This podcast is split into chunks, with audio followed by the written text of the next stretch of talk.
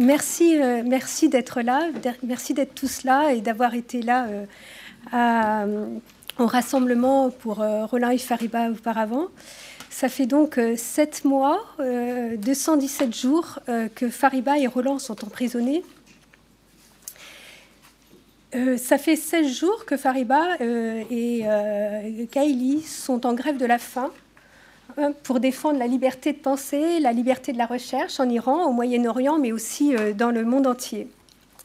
Et pour ceux qui n'étaient pas là au rassemblement ou qui ne sont pas au, fait des dernières nouvelles, on a une première bonne nouvelle, c'est que non seulement Fariba a été transféré de l'isolement au euh, pavillon des femmes, mais euh, l'accusation la plus lourde, euh, celle d'espionnage, a été levée. Et qui était importante, puisque comme vous le savez, la peine de mort hein, est liée à, cette accusation d'espionnage. Reste cependant, et c'est pour ça qu'on ne peut pas se réjouir totalement, reste cependant les accusations de propagande contre le système politique de la République islamique et complot contre la sûreté nationale qui sont euh, des accusations lourdes. Euh, pour Roland, on attend euh, et il devrait aussi passer prochainement de l'isolement à la prison pour hommes d'Evin. Et lui, son chef d'accusation reste la collusion à l'atteinte de la sécurité de l'État. Donc plus que jamais, il faut nous mobiliser pour leur libération immédiate et inconditionnelle. Alors l'idée de, ce séminaire est dans cette lignée euh, si Fariba et Roland sont emprisonnés, leurs idées, elles, sont libres et elles continuent à travailler. Et donc, en partant euh, des travaux de Fariba et de Roland, euh, ce séminaire entend entretenir leur présence parmi nous dans notre communauté de recherche, dans l'attente de leur libération. Alors évidemment, pas à des fins agéographiques, hein.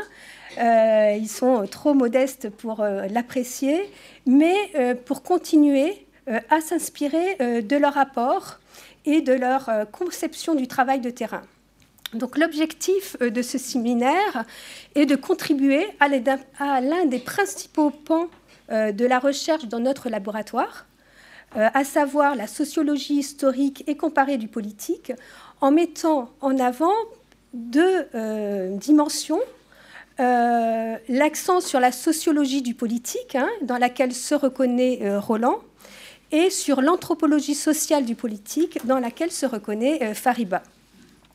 Leurs démarches respectives, elles partagent au moins euh, trois euh, caractéristiques qui sont autant de lignes directrices de ce séminaire. La première, c'est qu'ils ont en commun de partir d'enquêtes approfondies et de matériaux aussi riches que complexes, voire dérangeants, pour proposer un nouveau regard euh, sur les sociétés étudiées.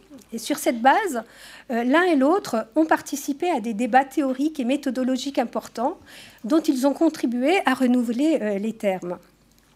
Par ailleurs, leur pratique de recherche procède par comparatisme, un comparatisme de démarche et de problématisation, non de situation. Enfin, leur pratique de recherche pose également la question de l'accès au terrain et de ses questions euh, pratiques, euh, méthodologiques et éthiques.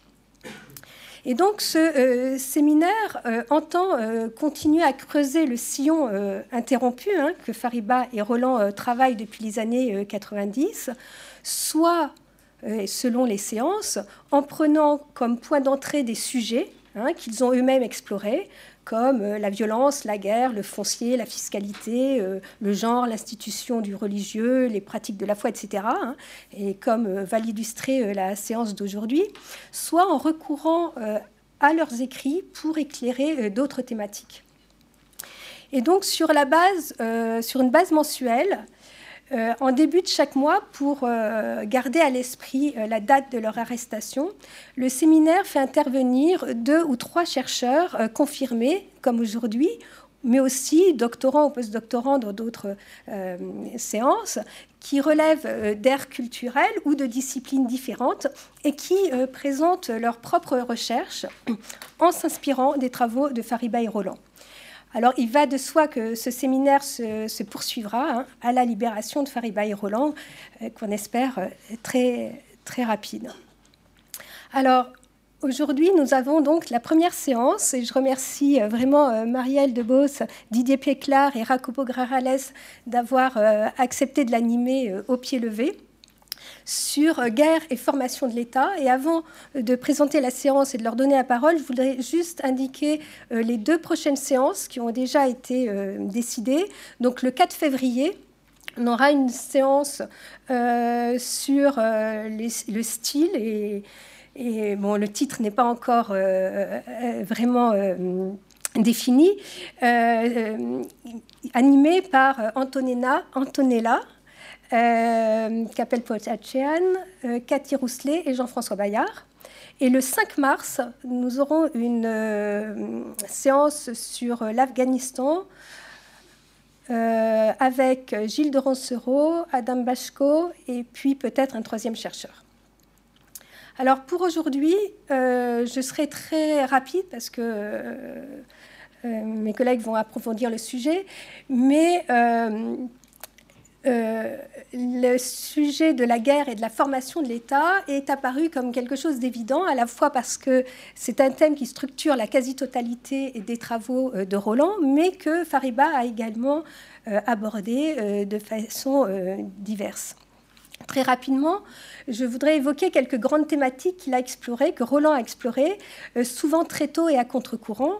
La première, c'est qu'il a euh, d'abord critiqué les processus banals de dépolitisation euh, de la guerre, que ce soit du fait de l'adoption d'une vision économiciste ou d'une vision sécuritaire, hein, comme dans ses articles avec euh, Christine Mession, ou par les effets de la soi-disant défaillance ou faillite de l'État. Et au contraire, il a proposé de mener une sociologie fine des groupes armés, mais en prenant au sérieux les expériences vécues et les processus de subjectivation dans la guerre. Et cette critique et cette sociologisation euh, de la guerre l'a amené à comprendre la guerre dans son rapport à la formation de l'État, euh, comme l'a illustré son livre avec Christine Messian, mais aussi le livre qu'il a dirigé avec Pierre Asner, euh, de façon classique, si on peut dire, en se référant aux travaux de Tilly ou à d'autres historiens de l'État, mais de façon aussi originale, en référence non seulement aux travaux euh, dominants des années 90-2000 en Afrique, mais aussi de façon plus générale, euh, en entrant dans le détail des relations sociales et des dispositifs économiques en situation de guerre. Euh, il l'a fait de façon variée, hein. par exemple en discutant des dangers des gros mots comme euh, terrorisme, radicalisation, et en montrant les dangers d'une insuffisante attention au contexte, aux pratiques et à l'empirie, aux questions de sens et de signification. Il l'a fait aussi en analysant les relations sociales, les clivages sociaux, les dynamiques sociales dans la guerre et dans la violence. Il l'a fait en travaillant sur les processus de légitimation, de façon non institutionnelle, en cherchant ces lieux de légitimité politique cachés là où on ne les attend pas forcément. Euh, mais euh, Fariba a également travaillé cette question euh, à sa façon, par les marges et de façon décalée, mais non moins centrale, à partir de ses travaux sur la guerre en Afghanistan. Elle a contribué à une critique de l'usage des stéréotypes Hein, comme guerre tribale ou guerre ethnique, guerre de religion, euh, comme celui de catégorisation générale, ethnicité, langue, religion. Elle a analysé les effets de l'aide et de la présence étrangère simultanément sur la guerre et sur les transformations de l'État. Et ce faisant, elle a réfléchi sur l'enchevêtrement des conflits et de leur hétérogénéité dans la guerre. Elle a mis en exergue euh, l'historicité différenciée des conflits au sein d'une situation de guerre. Et enfin, point euh, particulièrement important dans ses travaux, sur la guerre comme expérience de vie, hein, ce qu'elle avait d'ailleurs aussi montré en rappelant l'importance de la guerre Iran-Irak hein, dans les processus de subjectivation en Iran. Euh, après cette présentation très très générale, donc je voulais passer la parole à, je ne sais pas si vous êtes répartis non Marielle? Donc je passe euh, d'abord la, la, parole à Marielle en la remerciant encore. Merci euh, Béatrice et bonsoir à toutes et tous. Euh, donc j'ai pensé cette présentation comme une occasion pour moi de revisiter des recherches passées, je ne travaille plus exactement aujourd'hui sur les questions de guerre et de paix, mais sur la biométrie électorale en Afrique. C'est une question un peu différente. Mais je suis ravie de revenir sur mes travaux précédents pour souligner notamment la façon dont j'ai été inspirée par le travail de Roland Marshall et Fariba Adelra. Alors j'ai eu la chance euh, de les côtoyer, euh, parce que j'ai fait ma thèse euh, ici aux séries. Donc j'ai commencé ma thèse il y a... Enfin j'ai commencé. Entre-temps, je l'ai fini. Je vais dire, j'ai commencé ma thèse il y a 15 ans. Rassurez-vous, je, l'ai fini dans un délai raisonnable. mais donc, pendant, pendant ces années où j'étais doctorante dans, dans, cette institution, j'ai souvent euh, vu euh, Roland et, Fariba, et puis j'ai surtout travaillé avec Roland, parce que Roland, comme vous le savez, a travaillé euh, sur la Somalie, le Soudan, la Centrafrique, mais aussi le Tchad, pays sur lequel j'ai fait ma thèse. Et j'ai bénéficié des, conseils de Roland pour ce qui est de, la littérature, mais aussi de beaucoup de conseils pratiques. je passais assez souvent dans son bureau. Il faisait souvent semblant de ne rien avoir à faire d'autre que de me parler. Et lui posais beaucoup de questions auxquelles il ne répondait absolument jamais. Euh, mais à chaque fois, euh, il m'a apporté en fait beaucoup en répondant euh, complètement à côté de mes questions. Et c'est aussi pour moi un peu la personne que j'ai pu appeler dans, des moments euh, où j'ai pu être euh, un peu stressée, par exemple, par un refus de visa. Euh. donc c'était toujours la personne qui a décroché son téléphone en disant Bon, voilà, je sais ce que tu dois faire. Et là, par exemple, il répondait très clairement à mes questions sur que faire quand on a un conflit, par exemple, avec l'ambassade du Tchad à Paris. donc ici, je voudrais dans un premier temps vous rappeler quelques dimensions, enfin quelques quelques aspects des travaux de Roland qui me semblent particulièrement importants. Et dans un deuxième temps, je parlerai un peu plus de mes recherches. Alors le premier enseignement que je tire des travaux euh, de Roland peut sembler une évidence, mais en fait n'a pas toujours été une, évidence, comme l'a dit Béatrice en introduction, c'est tout simplement que la guerre est politique. Roland Marshall a fait partie de ceux qui ont rappelé que la guerre est politique et qu'elle l'est même dans les situations d'apparente, alors je cite, atomisation des fins et radicalisation des moyens. Et je reprends ici le titre d'un de ses articles dans la revue Critique internationale. Et vous savez que les conflits de l'après-guerre froide ont été rapidement catégorisés euh, comme des conflits euh, identitaires, des conflits euh, qui parfois même ont été qualifiés d'irrationnels ou de néo-barbares. Et c'était des catégories qui méritaient d'être critiquées frontalement. Et Roland s'y est attelé, et comme vous le savez, la critique frontale étant une spécialité de Roland, il a été particulièrement bon dans cet exercice. Donc il y a toute une partie de son travail qui a consisté à déconstruire des catégories problématiques et euh, à, restituer la dimension politique des conflits. Euh, Fariba, elle aussi, écrit sur la guerre. Elle s'inscrit dans la même perspective quand, par exemple, elle affirme que si l'on veut comprendre l'Afghanistan, je cite, l'histoire est première. Et elle dit aussi que ni l'ethnicité, ni la langue, ni la tradition, ni l'islam ne sont en soi des catégories explicatives. Roland a également montré euh, que les guerres ne pouvaient pas être réduites à leur dimension économique, et il l'a fait à un moment où le champ d'études sur les conflits était polarisé entre ceux qui avaient une approche économique ou économiciste des conflits, et qui affirmaient que les conflits étaient motivés par l'avidité des combattants et que c'était les ressources économiques qui étaient le premier moteur des conflits. Et puis, il y avait ceux dont euh, Roland a fait partie, avec euh, Christine Messiaen, qui ont au contraire voulu repolitiser les conflits et dire, même dans les situations où, évidemment, les ressources économiques jouent un rôle important, euh, la dimension politique est première. Et il y, a un enjeu ici qui est théorique et méthodologique, mais il y a aussi un enjeu qui est, qui est politique, puisque le type de résolution des conflits que l'on peut mettre en place si l'on pense que les conflits sont avant tout motivés par l'avidité des combattants qui recherchent le profit ou si l'on pense euh, que les combattants, même s'ils nous déplaisent, même s'ils nous sont antipathiques, même s'ils ne sont pas des grands démocrates, sont malgré tout des acteurs politiques avec qui on peut négocier, on a évidemment aussi des perspectives politiques qui sont très différentes. Euh, donc ce débat, heureusement, est, déjà un peu ancien, en tout cas sous la forme qu'il avait euh, dans les années 2000, entre donc, les partisans de greed, l'avidité, ou grievance, euh, les revendications. Et, je pense que, Roland a fait partie de ceux qui ont fait avancer le débat sur cette question-là.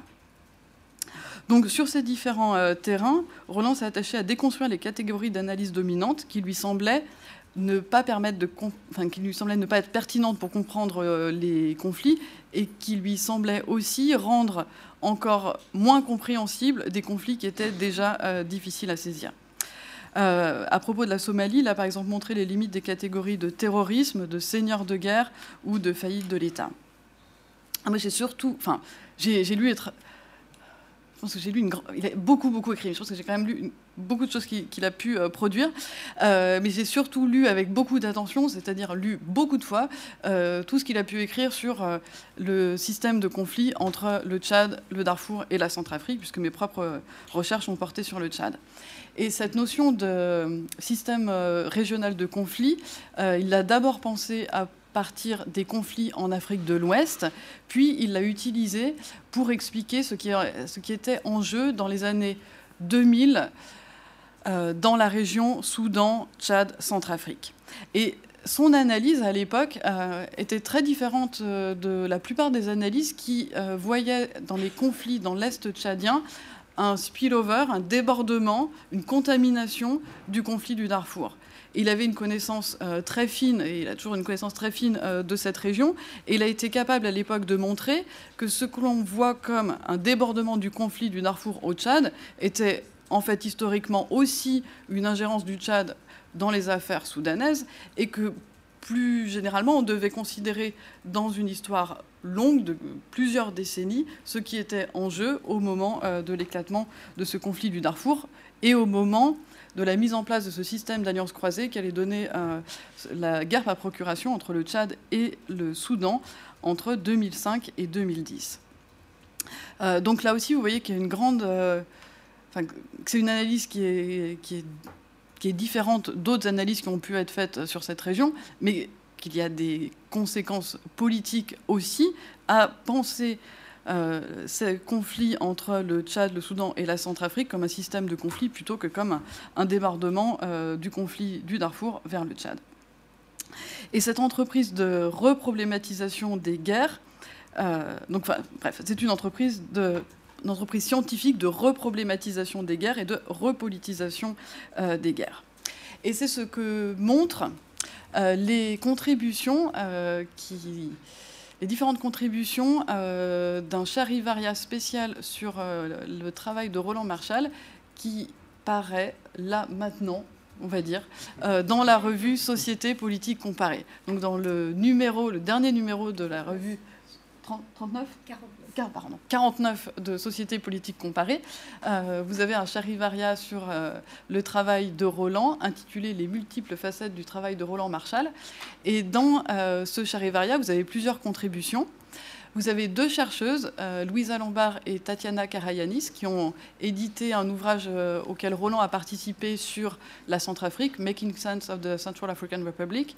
Et Louisa et Tatiana expliquent à quel point les recherches de Roland sur la Centrafrique ont renouvelé euh, notre compréhension du conflit dans le pays. Vous avez aussi une contribution de Enrica Pico, qui, elle, est une experte et une humanitaire qui a plutôt fréquenté Roland à New York dans les réunions des Nations Unies. Et ce qu'elle dit dans sa contribution, c'est que dans ces cercles-là, euh, et j'en étais également euh, témoin, Roland a souvent des propositions qui, sont à contre-temps, qui sont euh, très progressistes, souvent trop progressistes pour les Nations Unies. Mais c'est aussi cette capacité à formuler des propositions et à faire des critiques sans se soucier de la façon dont elles vont être reçues, c'est-à-dire en osant déplaire. C'est aussi cette capacité à être extrêmement franc et direct euh, qui permet euh, à Roland, je pense, euh, de faire parfois bouger aussi les lignes des interventions internationales. Et toujours pour vous en dire un peu plus sur le travail de Roland et sur ce numéro que je vous incite à lire, il y a une interview avec une militante et avocate des droits humains au Tchad, qui s'appelle, donc elle s'appelle Delphine Kemnelou Diraibé. Et euh, elle parle dans, l'entretien que j'ai fait avec elle de son travail avec euh, Roland quand euh, la coalition pour la paix et la réconciliation au Tchad a fait appel à Roland pour produire une étude qui a été mise en ligne sur le site du CCFD. Donc, ce n'est pas l'étude qui a été publiée dans les cercles les plus prestigieux, mais je pense que c'est une étude qui est extrêmement importante, à la fois pour le Tchad et pour la France. Donc cette étude euh, porte sur les petites et grandes controverses de la politique française au Tchad, et vous avez 50 euh, pages absolument passionnantes qui racontent pourquoi euh, la France n'a quasiment jamais quitté le Tchad et pourquoi, pour les Français, le Tchad est avant tout une zone militaire. Et cette enquête que Roland a menée au Tchad et qu'il a présentée au Tchad est importante pour les Tchadiens de la société civile, c'est ce que dit euh, Delphine Kemdelou Jiraïbé dans l'entretien, mais elle est aussi importante euh, en France, donc elle a eu un certain écho, elle a pas mal dérangé, euh, ce qui est aussi la preuve que Roland disait des choses qui n'avaient pas été formulées auparavant.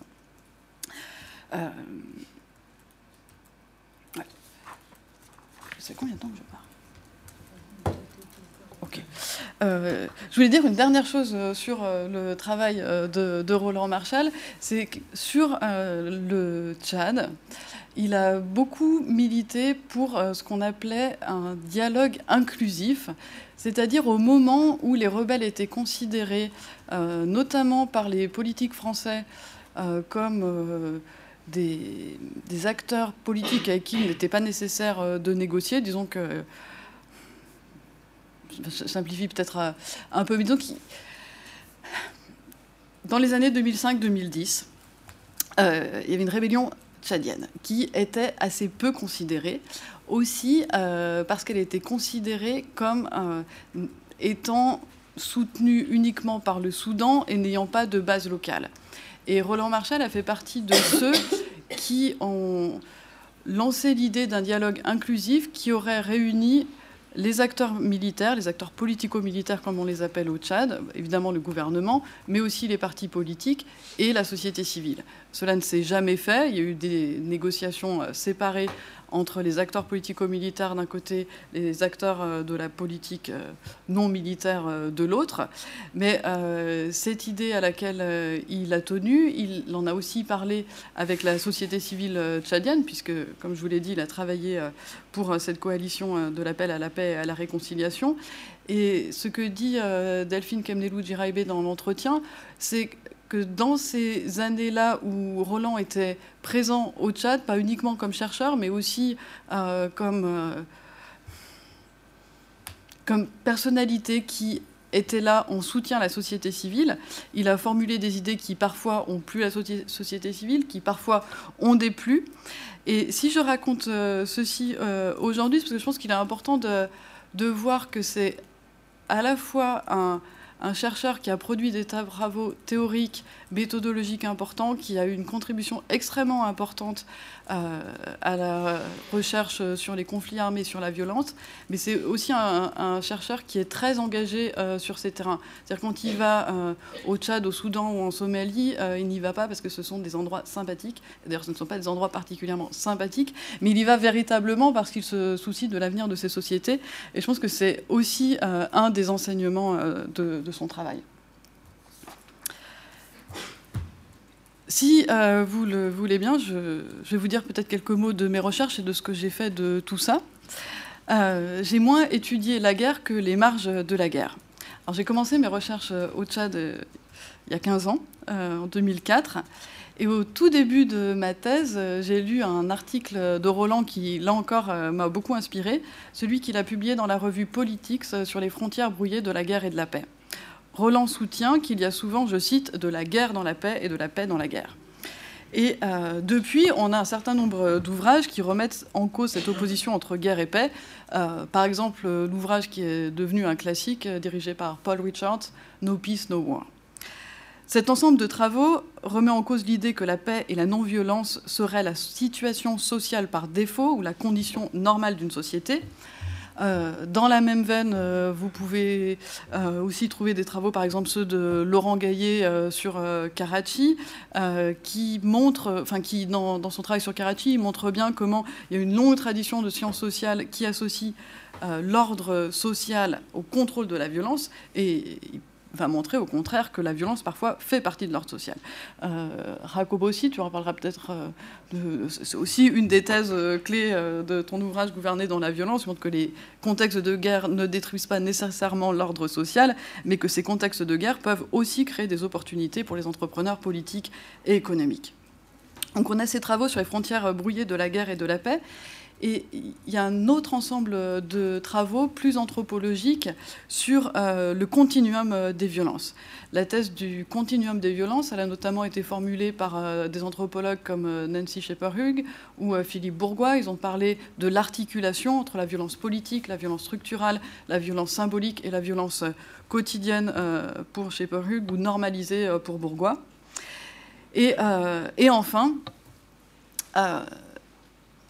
vous avez une littérature importante euh, euh, en études de genre et en études féministes sur euh, ce continuum de la violence. Et les études féministes ont aussi contribué à renouveler ce que l'on sait du continuum des violences. Je donne juste un exemple d'un autre ouvrage qui m'a marqué, qui est aussi un grand classique sur ces questions-là, Cynthia Enlow, qui, qui, nous montre comment la vie des femmes est militarisée, y compris quand elles ne sont pas elles-mêmes sur une zone de guerre quand des soldats américains sont euh, déployés euh, euh, sur un terrain de guerre au Moyen-Orient, en Afghanistan ou ailleurs, les femmes, y compris leurs épouses, ne sont pas totalement hors de la guerre, elles vont être mobilisées chez elles sur ce qui va devenir un front domestique. Donc une auteure comme Enlo va nous montrer que la militarisation des sociétés n'est pas uniquement une question de high politics, c'est aussi la militarisation entre aussi dans les routines quotidiennes et la militarisation affecte différemment les hommes euh, et les femmes.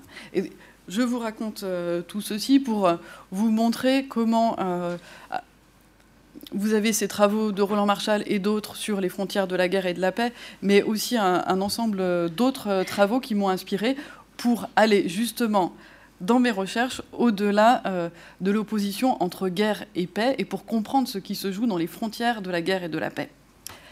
Je ne voulais pas euh, cependant m'arrêter au constat que les frontières de la guerre et de la paix sont brouillées. La question qui m'intéressait est comment conceptualiser les situations de ni guerre ni paix marquées par la fluidité et l'incertitude Qu'est-ce qui caractérise très précisément ces situations de ni guerre ni paix? Donc je ne voulais pas m'arrêter à cette opposition ni l'un ni l'autre. Ok, mais donc qui a-t-il? Euh, ma proposition a été euh, de penser en termes d'entre-guerre. L'entre-guerre n'est pas juste un état intermédiaire entre la guerre et la paix, sinon ce serait juste un autre mot qui ne nous permettrait pas de sortir euh, de l'incertitude. Et ce que j'entends par entre-guerre, ce sont les espaces et les temps qui ne sont pas en guerre, mais qui sont marqués par des formes de violence routinisées, ainsi que par l'attente de la prochaine guerre, que celle-ci éclate ou non. Il s'agit donc d'espaces et de temps où la guerre, qui est dans les mémoires, est aussi l'horizon d'attente. Et comme l'écrit euh, Fariba dans son travail sur l'Afghanistan, en tant qu'expérience politique et sociale, la guerre est aussi une expérience existentielle. Donc dans mon travail, l'entre-guerre fait référence à une situation où la guerre semble suspendue. Cela ne signifie évidemment pas que le pays est condamné à une succession de guerres ou que les guerres se suivent de façon mécanique ou automatique. Je parle d'entre-guerre à propos d'une situation où la violence quotidienne est marquée non seulement par des formes de violence plus ou moins routinisées, mais aussi par la possibilité d'un prochain épisode guerrier. Des travaux sur le post-conflit se sont attachés à étudier les formes de violence qui subsistent après une guerre. Et ce n'était pas mon hypothèse de travail. Il n'y a pas simplement un continuum entre guerre et paix, mais un enchevêtrement de logiques de guerre et de paix, ce qui n'est pas exactement la même chose. Mon travail ne consiste pas non plus à étudier les difficiles sorties de guerre, les, démobilisations ratées ou les cultures de guerre. Mais alors la question qui se pose est si les violences ne sont pas de simples résidus de la guerre passée, un simple héritage de la guerre passée, quelles sont-elles et d'où viennent-elles? Donc à partir de mes enquêtes au Tchad, j'ai voulu montrer que la violence de l'entre-guerre est le produit d'un mode de gouvernement et d'une économie spécifique.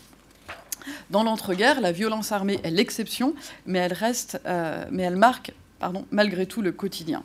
Le pays n'est pas dans une guerre ouverte. Il y a peu de coups de feu qui sont tirés, mais il y a des assassinats ciblés, il y a encore des disparitions forcées. Les dernières disparitions forcées au Tchad euh, remontent, euh, enfin, de, ce que l'on sait évidemment, à avril 2016, le jour de l'élection présidentielle. Et si ces disparitions forcées euh, où ces assassinats, ces, manifestations de, violence euh, politique ne sont pas quotidiennes, elles ont des effets. Parce que ce qui importe, c'est évidemment la violence quand elle affecte directement les gens, mais aussi la menace de la violence. Et mon argument dans ce travail est qu'il existe un continuum entre la violence politique au sens euh, classique de la répression politique, de la répression euh, des rébellions, des assassinats politiques. Donc qu'il y a un continuum entre cette violence politique et des formes plus routinisées de violence. Par exemple, euh, les formes de raquettes et de harcèlement subis par les hommes et les femmes au quotidien au Tchad. Même quand il n'y a pas de violence ouverte, même quand on n'entend pas de coups de feu, la vie quotidienne reste marquée par des formes plus insidieuses de violence.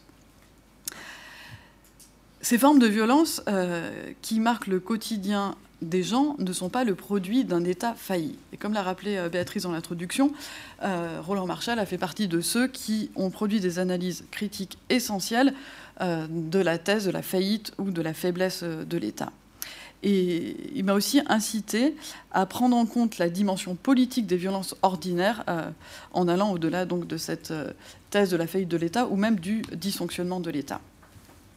Au Tchad, le, mode de gouvernement qui entretient cet entre-guerre permanent passe largement par l'impunité. L'impunité n'est pas un simple dysfonctionnement, ce n'est pas une pathologie.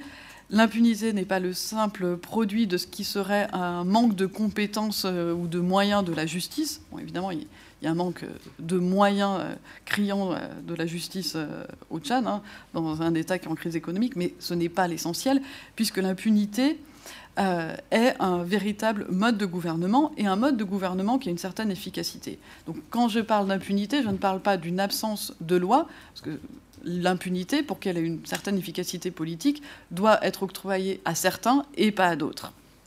Et c'est pour ça d'ailleurs que c'est un mode de, gouvernement. Et concrètement, cela veut dire que l'impunité est octroyée à ceux que les Tchadiens appellent les intouchables, qui sont euh, des proches euh, du pouvoir euh, politique, qui bénéficient de positions de pouvoir et d'accumulation. Ceci m'a amené à étudier les pratiques concrètes des généraux et des hommes puissants au Tchad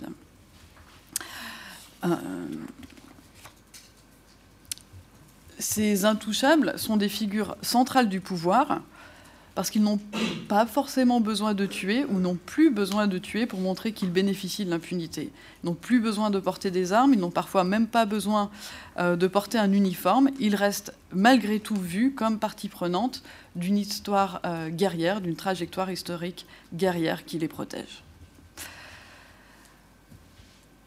Il y a un débat académique important sur euh, ce qu'est la violence, sur les différentes formes de violence, sur euh, les violences visibles ou invisibles. Mais il y a une chose euh, qui est certaine, c'est qu'être morte ou vivante, ce n'est pas la même chose, et être blessée ou non, ce n'est pas non plus la même chose. Les violences affectent des personnes et des corps, et ces corps sont socialement situés. Ils sont socialement situés aussi en termes de genre. La figure de l'intouchable au Tchad n'est pas non plus neutre du point de vue du genre, ce sont toujours des hommes et non des femmes qui bénéficient de l'impunité. Et les femmes sont les premières victimes de cette impunité. Euh, mon dernier travail euh, sur le Tchad, en dehors de ce que j'ai fait sur la biométrie, porte sur la politisation des violences euh, sexuelles. C'est un travail que je n'ai pas encore publié. Mais j'ai travaillé sur cette question à partir d'une affaire qui, a été très importante euh, au Tchad en 2015, qui, est euh, une grande mobilisation qui a suivi le viol collectif euh, d'une lycéenne.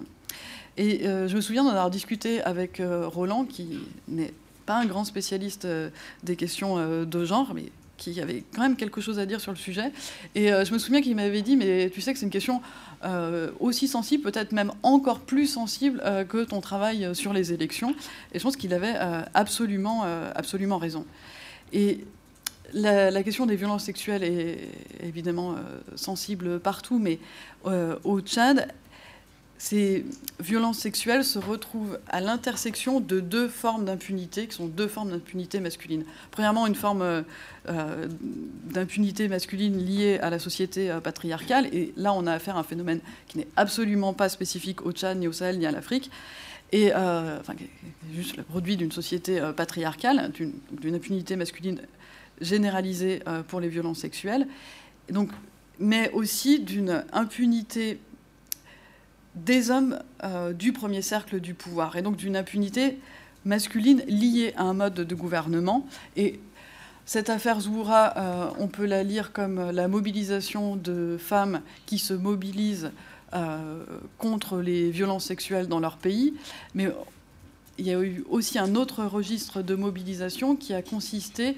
au contraire, à mettre en avant la nécessité pour les hommes de protéger les femmes et qui a consisté à faire des hommes du pouvoir, c'est-à-dire des militaires, des ministres, des hommes les plus puissants du pays, des fameux intouchables, les responsables euh, des violences sexuelles dans le pays. Donc je n'entre pas euh, dans les détails de, cette nouvelle enquête, euh, mais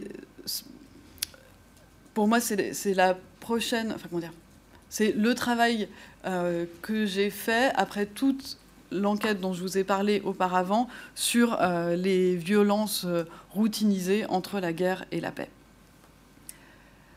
En conclusion, et dans l'esprit notamment des travaux de Roland, j'aimerais revenir sur les raisons pour lesquelles il me semble urgent de sortir des catégories dominantes utilisées pour penser la situation au Tchad et au Sahel.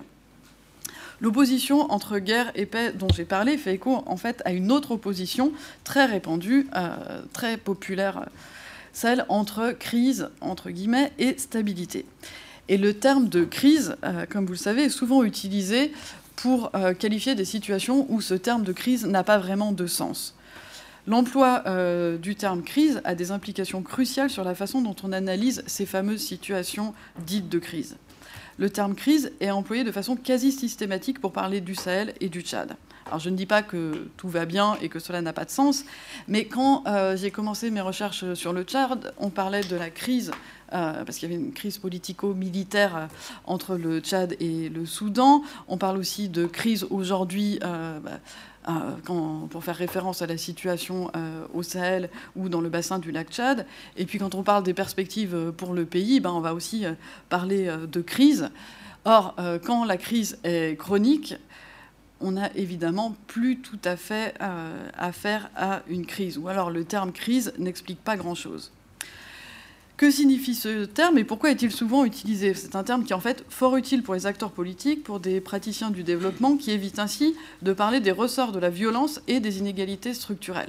En fait, quand on dit crise, euh, souvent ce qu'on va dire, euh, c'est, bon, certes, il y a un problème, euh, mais ne vous inquiétez pas, don't panique, on va le régler, on a les moyens de le régler, on fera mieux la prochaine fois. Et refuser de parler de, de crise, c'est au contraire dire il faut enfin prendre acte du caractère structurel euh, des injustices, des inégalités et de la violence dans euh, une région euh, comme celle que j'ai étudiée. L'inverse de la crise, c'est évidemment la stabilité. Et c'est la question que se posent les experts et praticiens qui ont le dossier Tchad ou Sahel à gérer. Et la question qu'ils me posent régulièrement, c'est est-ce que le Tchad est un pays stable? Et à cette question, je peux répondre pendant une demi-heure, et je ne vais pas le faire ici, parce qu'on peut faire la liste de tout ce qui ne va pas. On peut faire euh, les ressorts internes de la crise, les ressorts régionaux, le contexte géopolitique, et puis la crise économique, blablabla. Bon, ça peut durer très très longtemps, et euh, la conclusion est toujours la même. Oui, c'est un grand partenaire de la France euh, et des pays occidentaux dans la guerre contre le terrorisme, mais quand même, c'est un pays un petit peu fragile. en fait, je pense que le travail de, la recherche, quand, on a la chance pouvoir faire de, ce métier qui est, de la recherche euh, académique, c'est euh, d'aller au-delà de, ces questions et d'interroger les termes mêmes euh, qui, sont utilisés pour parler de, cette région. La question de la... ce que je veux dire par là, c'est que c'est le, cadre même de la stabilité et de la crise, la façon même dont est posé le problème qui doit être questionné. Faire euh, de la stabilité le, but ultime euh, ou l'unique horizon d'attente est, euh, à mon sens, problématique. Alors je ne dis évidemment pas qu'on doit préférer la guerre et l'instabilité à une situation apaisée. Quand, quand, il y a un peu plus de stabilité, les gens vivent évidemment mieux. Donc je ne dis évidemment pas qu'il faut préférer la guerre, mais je voulais juste insister sur l'importance, sur ce que sur ce que ce cadre de pensée de la crise et de la stabilité passe sous silence. Et ce que ce cadre de pensée passe sous silence, ce sont justement les formes insidieuses et invisibilisées de violences qui ne sont pas considérées par les approches mainstream euh, de la sécurité et du développement international. Donc sortir euh, de l'alternative guerre ou paix, fragilité ou stabilité, permet au final de poser des questions cruciales sur les formes de violence dont euh, les hommes et les femmes font l'expérience dans les marges de la guerre.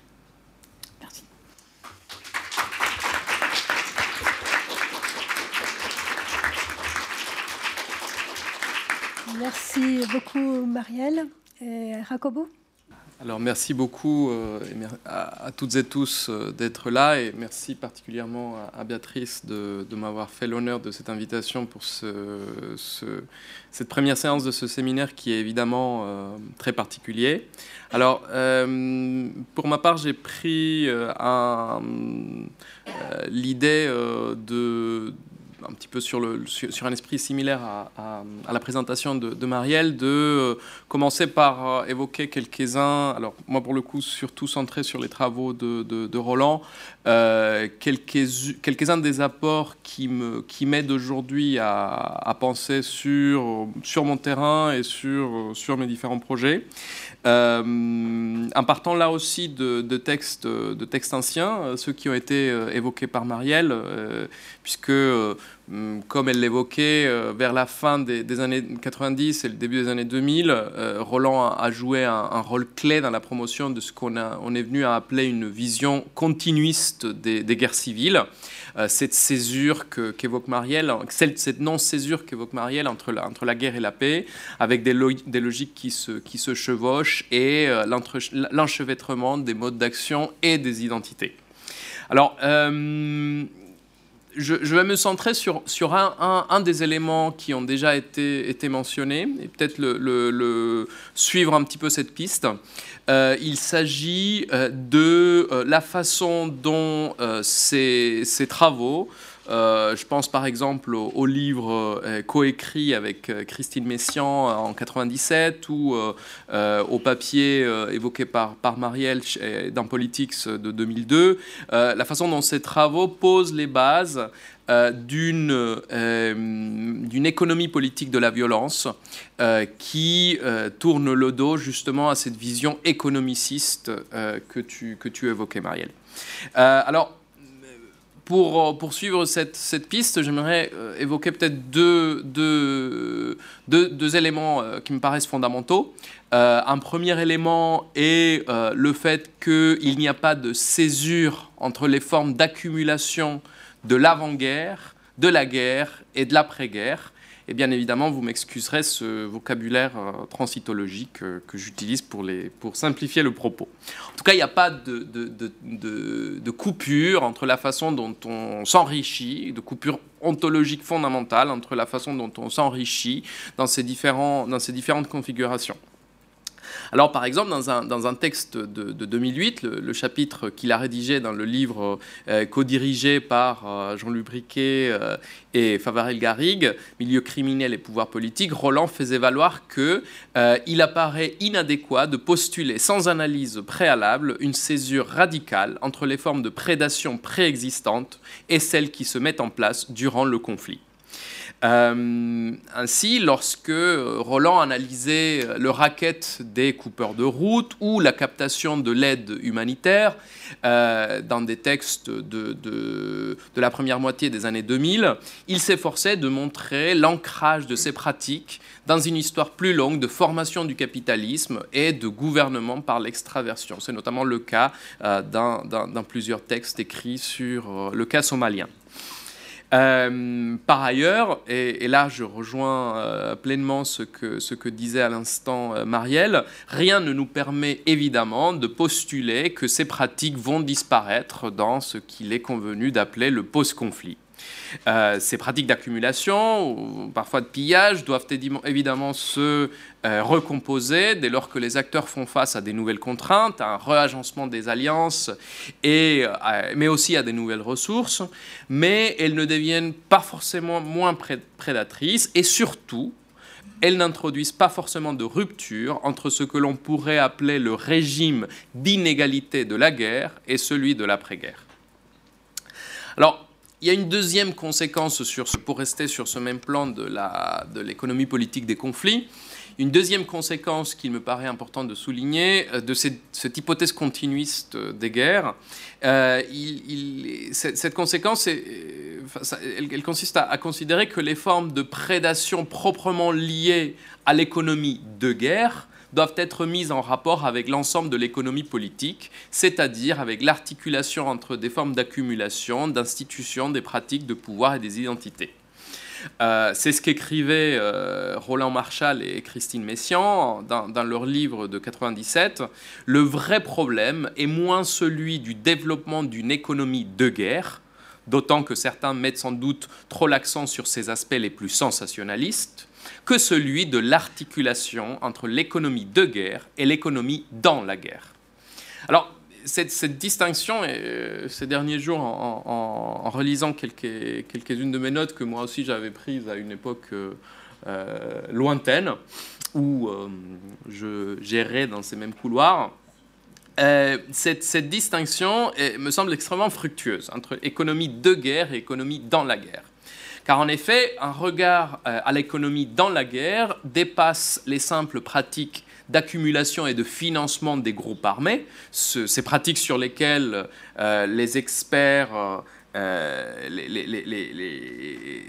qui, se, qui, prévalent de cette vision économiciste des guerres euh, insistent, euh, tout en tenant compte de la, façon dont la violence, l'internationalisation des conflits, la transformation des positions sociales dans la guerre affectent les conditions de l'accumulation. Il s'agit donc de regarder l'ensemble des pratiques économiques et pas uniquement la façon dont les, groupes armés se financent, et, ce qui permet justement de dépasser cette, vision que euh, là aussi, euh, Roland et, Christine Messian appelaient euh, centré sur l'avidité des, combattants. Alors, on, retrouve ici un autre filon clé de, l'analyse sociologique contemporaine des, guerres civiles, en tout cas de celles euh, qui, euh, qui, traversent, les travaux euh, de, Roland, mais qui se retrouvent également dans quelques-uns des travaux de Fariba qui ont été cités. Il s'agit de l'ordinaire de la guerre, c'est-à-dire de penser à l'économie dans la guerre revient à ne pas considérer que la guerre est forcément une débâcle et qu'elle n'est certainement pas que du chaos, mais que les activités économiques se recomposent et s'adaptent à la fragmentation des ordres politiques. Alors, on mesure évidemment à quel point cette vision est est, beaucoup plus nuancée que euh, l'économie de la guerre à laquelle, à laquelle on est habitué, qui se centre sur quelques, quelques ressources euh, naturelles euh, à haute valeur, quelques, quelques diamants de sang ou quelques, quelques puits de pétrole.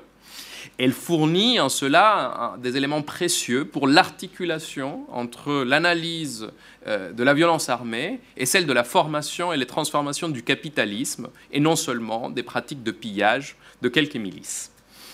Alors, j'ai justement tenté d'utiliser euh, ces leçons dans mon analyse de la production du capitalisme agraire dans la guerre civile colombienne.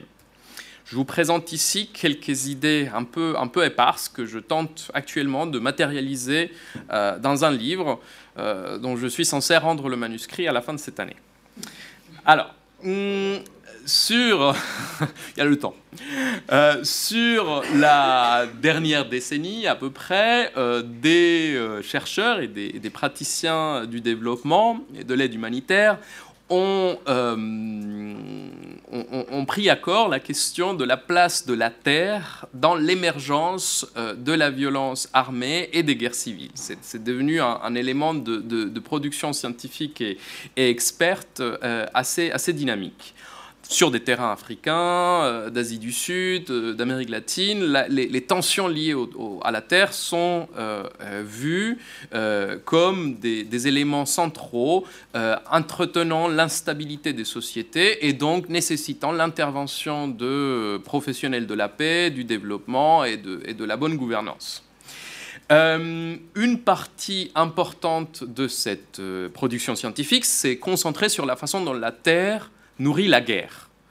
Alors, pour reprendre les, éléments les plus en vue dans, le, débat public, on pourrait penser par exemple aux conflits agro-pastoraux, les conflits entre éleveurs de bétail et agriculteurs. Euh, plus généralement, euh, des conflits liés à la façon dont des ressources naturelles euh, vulnérables et en pleine diminution, du fait notamment du, changement climatique, deviennent un élément, un vecteur de mobilisation armée et un élément aussi de polarisation politique. Malgré le fait que ce lien entre terre et violence euh, ait généré une quantité significative de, travail euh, dans différents champs de la connaissance, euh, il y a un élément qui a été étonnamment laissé un, petit peu, un petit peu à l'abandon d'une partie de cette littérature, notamment de celle qui bénéficie d'une diffusion la plus, la plus large, et celle non pas de comment les tensions autour du foncier euh, se traduisent par de la violence armée, mais comment la violence armée transforme les conditions d'accumulation et d'accès à cette, à cette ressource foncière, mais évidemment à toutes les ressources naturelles qui y sont attachées. C'est d'autant plus étonnant que l'on sait que euh, la violence a été un élément central dans le développement du euh, capitalisme dans le monde euro-atlantique et que la violence autour du foncier, on peut aller, on peut aller jusqu'aux enclosures, a été un élément central justement dans la production de ce capitalisme. Euh, même si cette observation n'a rien de révolutionnaire pour des, spécialistes d'économie, d'histoire économique ou d'économie politique, euh, lorsqu'on regarde les analyses des guerres civiles, euh, elles, se retrouvent assez peu.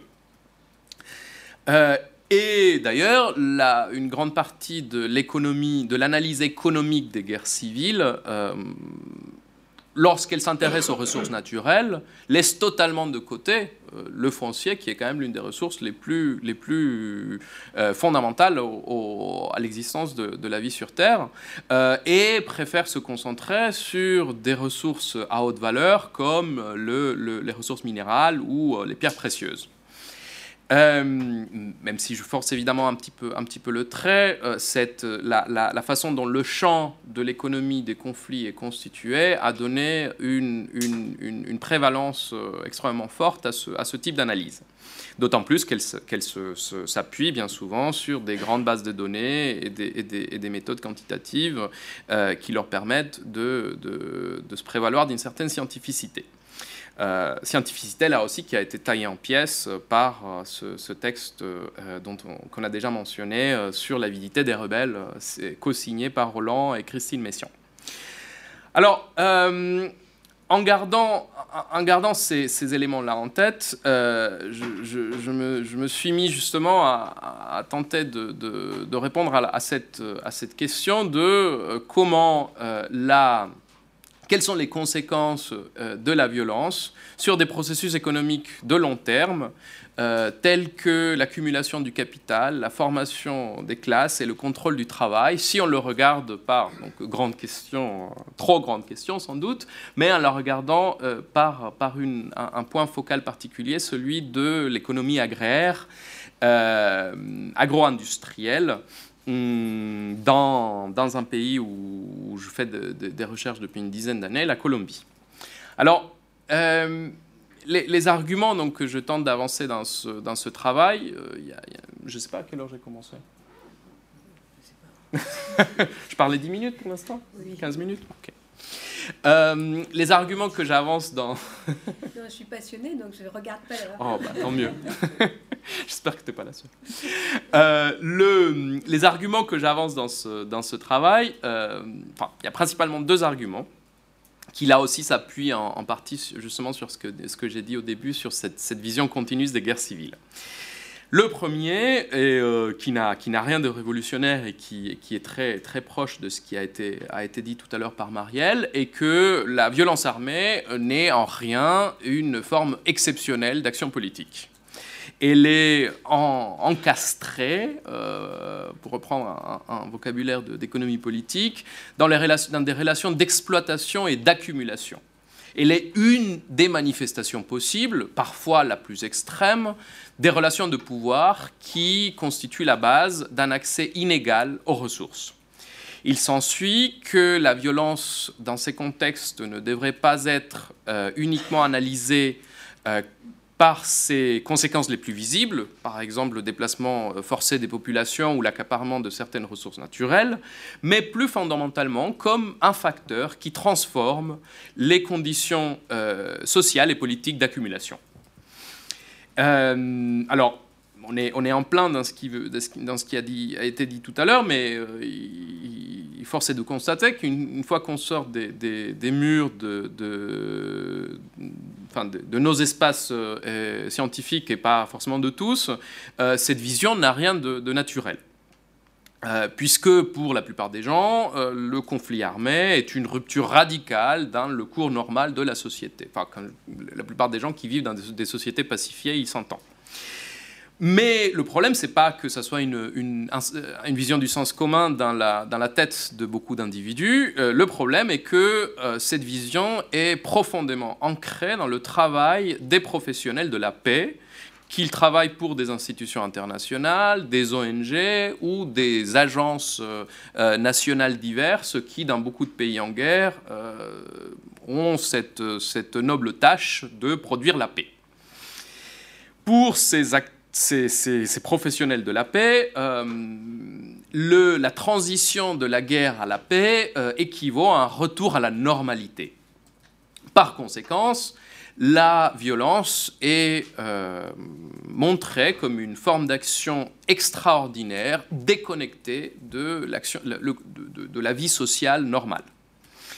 L'un des, des résultats fondamentaux de cela, et celui qui m'intéresse en particulier, et le fait que euh, ces, professionnels de la paix participent à reproduire une différenciation, et c'est là à la limite où l'argument devient un petit peu plus intéressant, une différenciation entre la spoliation et l'accumulation, entre ce qui relève du pillage de guerre et ce qui relève de l'activité économique euh, normale. Puisque lorsque euh, l'on est un professionnel de la paix et que l'on s'aventure dans le monde de l'économie, on voit souvent sa mission comme étant limitée à euh, traiter les effets de la spoliation et du pillage, alors que l'accumulation devrait être gouvernée par les règles invisibles du marché. De ce fait, lorsque l'on examine quelles sont les politiques économiques euh, dites de post-conflit, on voit essentiellement des, politiques censées attirer l'investissement, euh, libérer les pays des régulations euh, qui empêchent leur croissance, les rendre plus flexibles mais qui n'envisagent pas le capitalisme comme ou le développement capitaliste comme un vecteur possible d'exclusion de dépossession et donc de euh, futures violences ou d'entretien des violences structurelles existantes. Euh, ça revient, si, on le regarde avec une vision historique, ça revient évidemment à ignorer les, racines récentes pour ces pays-là et violentes pour tous du capitalisme et revient à euh, prétendre que les relations de pouvoir qui ont été produites et reproduites par la violence peuvent être euh, blanchies comme par magie dès lors que les inégalités ne sont plus euh, imposées par l'usage des armes, mais soutenues par le contrat et par le titre de propriété.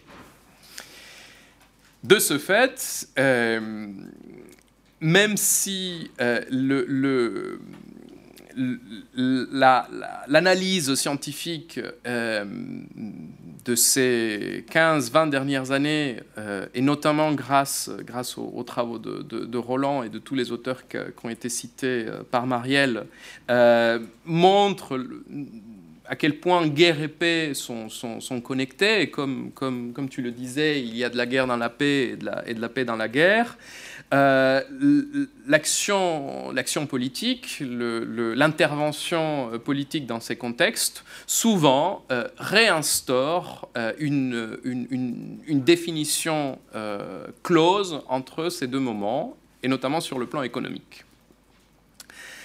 Alors, j'aimerais justement tenter d'illustrer, poursuivre un petit peu un, cheminement, un, cheminement comme celui, comme celui de Marielle, essayer d'illustrer cette, ces, idées un petit peu générales par des éléments empiriques plus, concrets. Et en l'occurrence, euh, c'est là que ça devient un peu plus désordonné, puisque je, vais essayer de les illustrer par euh, des éléments tirés d'un chapitre qui n'est pas encore tout à fait écrit. Euh, l'argument central de ce chapitre est de dire que la, la, spoliation, enfin les formes plus, radicales de, spoliation de ressources, et en l'occurrence de, de terre, sont ancrées dans le développement et dans la transformation euh, dans, la plus longue durée du capitalisme agraire. Alors c'est pour ça que je voulais vous montrer ça, ce n'était pas juste pour le, titre. Alors, je vous parle d'une euh, alors, le, travail sur ce, enfin, cette partie-là de l'enquête m'a amené à, revisiter euh, l'un des terrains dans lequel j'avais travaillé pendant ma thèse, à reprendre du matériel ancien et à refaire du terrain dans cette, dans cette zone. Il s'agit d'une région située dans l'arrière-pays euh, euh, Caraïbe, en Colombie, une, une, province appelée le Magdalena, dans laquelle il existe une, enclave agro-industrielle située dans le nord du département, la, zone sur laquelle se centre la, carte plus particulièrement. Et j'étudie dans cette enclave agro-industrielle l'enchevêtrement entre cycles économiques, développement, crise, euh, stabilité, et euh, d'un côté, violence armée, puisqu'il y a des milices paramilitaires qui existent dans, cette région depuis le début des années 80, et euh, accès des paysans à la terre. Alors, pour dire les choses très simplement, il y a, un développement économique vertigineux de l'économie de la banane dans cette région depuis la fin des années 80, qui se traduit par euh, des embauches massives, du développement des plantations, mais aussi par une mobilisation syndicale très importante. Cette mobilisation syndicale et, donne lieu à des, violences en réaction, puisque les, euh, euh, propriétaires euh, se servent des différents professionnels de la violence, enfin de, miliciens, de milices paramilitaires qui existent dans cette région, pour réprimer les, mobilisations des travailleurs. Euh, ce, cet essor de l'économie de la banane, qui durait depuis la fin des années 80, s'arrête avec une chute de l'économie euh, en 93-94, qui crée des, grandes difficultés économiques et sociales, mais, mais aussi qui a la conséquence d'alléger de, la pression sur la terre et d'ouvrir la porte à, à la mobilisation de travailleurs agricoles qui se disent que peut-être ils pourront enfin exploiter leur propre terre, puisque les patrons n'en veulent plus. Euh, certains collectifs paysans se réunissent pour s'approprier des étendues de terre qu'ils partagent euh, entre eux ou qu'ils travaillent collectivement. Or, une reprise dans l'économie de la banane euh, a lieu début, au début des années 2000, euh, ainsi qu'un développement très important dans l'économie du palmier à huile, et euh, créant donc une pression foncière importante et s'accompagnant par des nouvelles violences à l'encontre des paysans, puisque la terre a de nouveau de la valeur, pour, pour schématiser. Alors, euh, je vais peut-être passer par, sur les raisons pour, lesquelles on se, met à, on se met à produire de la banane dans cette, dans cette région. Euh, peut juste dire que c'est lié à la fois à, la connexion euh, de cette zone avec le capital international, puisqu'il y a des, entreprises états-uniennes, notamment Chiquita, et, Chiquita Brands, qui est l'héritière de la United Fruit Company, que certains connaissent sans doute, et de Dole, qui est aujourd'hui l'un des leaders mondiaux de la, du, commerce de la banane. Euh, et, mais aussi d'une bourgeoisie locale qui est propriétaire de ses propres plantations et euh, qui contrôle aussi des circuits d'exportation. Euh, à côté de cela, il y a un marché, ce que, l'on pourrait appeler un marché des professionnels de la violence ou d'entrepreneurs de la violence, puisque ces milices paramilitaires s'emploient initialement créé en partie par, euh, en raison de l'existence d'une guérilla marxiste dans la zone, euh, s'emploie auprès de ceux qui, qui, veulent bien payer pour des services de sécurité. Alors, si, je, me concentre uniquement sur la, dimension véritablement euh, économique du, problème, euh, j'arrive à la crise des années, des années 90, la crise de la banane des années, des années 90, euh, qui voit s'effondrer la production de, de, des bananes dans la région de 40% entre 1994 et 1996. Cette crise est liée à plusieurs facteurs d'abord la politique tarifaire de l'Union européenne qui euh, impose euh, euh, plus durement les, bananes venues d'Amérique latine pour laisser une part préférentielle aux, bananes venues des, anciennes colonies africaines et des, territoires d'outre-mer aux Caraïbes. Mais aussi des raisons biologiques, puisqu'il y a des épidémies, et des raisons climatiques, puisqu'il y a des tempêtes.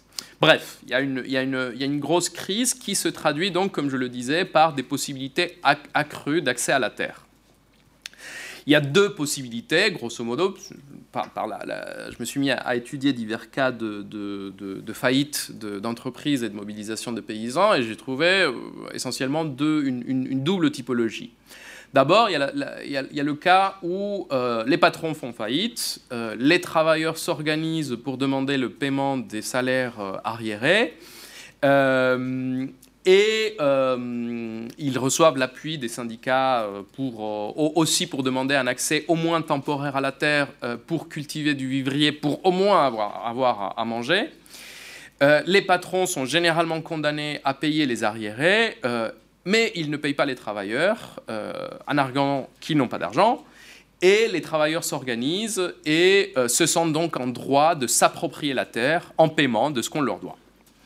Ils créent des coopératives, il y a plusieurs cas comme ça, ils créent des coopératives et ils arrivent à s'en sortir malgré l'économie morose de la banane, notamment car, ils deviennent autosuffisants en produisant leur propre nourriture. Euh, L'autre cas de figure, c'est lorsque des collectifs paysans s'organisent et s'installent dans du foncier qui a été abandonné ou qui n'est pas exploité. Euh, certains bénéficient de mécanismes existants alors euh, qui, relèvent de ce qu'on appelait à l'époque la réforme agraire assistée par le marché, c'est-à-dire on achète de la terre avec un subside euh, étatique, que les propriétaires sont, heureux de pouvoir vendre, puisque la crise se traduit par une, chute aussi dans le marché du foncier rural.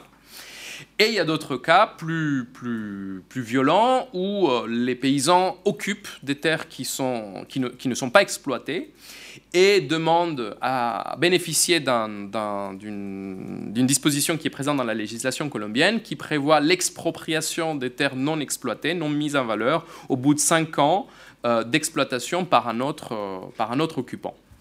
Euh, et de réallocation donc à cet occupant s'il correspond à des, à des critères en termes de... Enfin, s'il s'agit d'un paysan, d'un petit paysan, etc. Enfin, des critères sociaux, on va dire.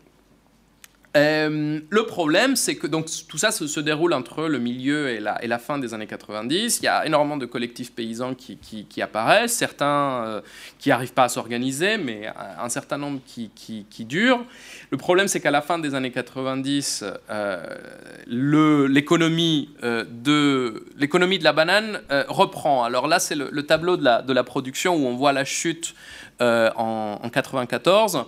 95, euh, euh, et, euh, et une, stabilité par la suite. Mais en fait, cette, stabilité, elle cache le fait qu'il y a énormément de producteurs qui ont disparu, notamment les petits et les moyens, et donc il y a une grande partie de la production qui est accaparée par, par une, un, plus petit nombre de producteurs. Donc il y a une concentration de, producteurs de, la production dans les mains de quelques, producteurs. Euh, hop, non, j'en suis pas encore là. Euh, ça, c'est un premier élément. Euh, si, en fait, je, vais vous montrer autre chose. Un deuxième élément, c'est le développement du... ah oui, euh, le fait qu'il y a une concentration de la, du foncier dans les mains de, quelques producteurs euh, ne peut pas se montrer par une, une, analyse des, registres euh, immobiliers ou de choses comme ça, parce qu'il y a beaucoup de ces transactions qui ne sont pas enregistrées. Mais en revanche, on peut le tracer en regardant les investissements que ces, que ces grands producteurs font, et notamment les investissements en infrastructures d'irrigation Donc, dans le cadre d'un autre projet parallèle avec des chercheurs, euh, euh, des collègues de là-bas, on a fait une étude sur les, conflits autour de l'eau. Et justement, on a pu tracer la construction d'infrastructures d'irrigation, ce qui montre qu'au début des années 2000, il y a, une un essor de construction de, canaux d'irrigation et de réservoirs. Donc, a priori, euh, l'économie se portait quand même bien puisqu'on pouvait, on pouvait investir. Euh, il y a une émergence de conglomérats. Donc là, c'est l'un des, conglomérats, c'est donc c'est Dole, mais en fait c'est la, filiale de Dole en Colombie qui, appartient à une, riche famille de la région. Euh, et, euh, et, en parallèle, il y a des, transformations dans, le, marché des professionnels de la violence. ces transformations sont je ne vais pas rentrer dans les détails, mais disons qu'il y a une, consolidation des milices, paramilitaires et un intérêt de ces milices pour la zone, euh, cette, enclave agro-industrielle.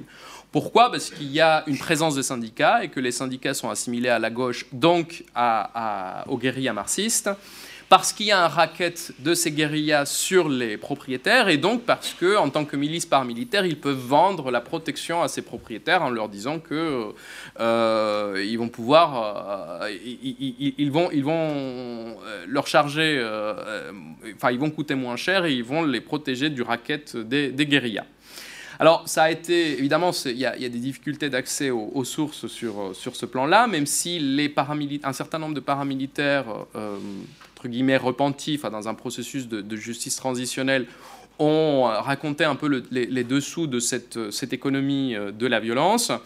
Et, euh, il y a eu également des, enquêtes judiciaires qui ont montré, par exemple, qu'une une entreprise multinationale comme Chiquita euh, Brands, donc ancien, anciennement United Fruit Company, payait une taxe de 3 centimes par caisse de bananes exportées ce qui, sur les deux sites de production de Chiquita, donc le Magdalena et un autre site situé sur la côte, a, rapporté 1,7 million de dollars euh, entre 1998 et 2002. Et là, c'est par exemple l'un des, documents du, euh, du dossier judiciaire euh, mené aux États-Unis dans lequel ils expliquent le montage, financier, puisqu'évidemment, ils ne payaient pas directement aux paramilitaires, mais ils passaient par une série d'entreprises de, écrans. Alors, quelle est la conséquence de cette... Il y a, donc un réaménagement à la fois du marché de la violence et euh, de l'économie euh, de la banane localement. La conséquence de, cela est donc euh, pas, de, pas de grand suspense, c'est que les paysans qui s'étaient organisés et qui avaient obtenu un accès à la terre par des modes d'action collective en ont été expulsés entre 2000 et 2004. Euh, tous, ces collectifs paysans euh, ont, donc perdu cet accès euh, qu'ils avaient gagné à la terre. point commun par la violence, violence contre les communautés et violence contre les, les leaders, une série d'assassinats entre 2000 et 2004, avec en tout euh, une, trentaine de victimes directement liées, enfin de, meurtres directement liés à ces occupations, mais également des tentatives d'assassinat, des menaces, etc. Donc toutes ces personnes se sont déplacées, ont quitté les lieux. Euh, certaines d'entre elles ont été obligées de, signer des papiers dans lesquels ils, affirmaient qu'ils euh, quittaient les lieux de façon euh, pacifique, enfin qu'ils n'avaient pas été obligés de, partir. Enfin, il y, a tout un montage, un montage légal dont, sur lequel j'aurai pas le temps de, rentrer dans les détails, mais éventuellement, après.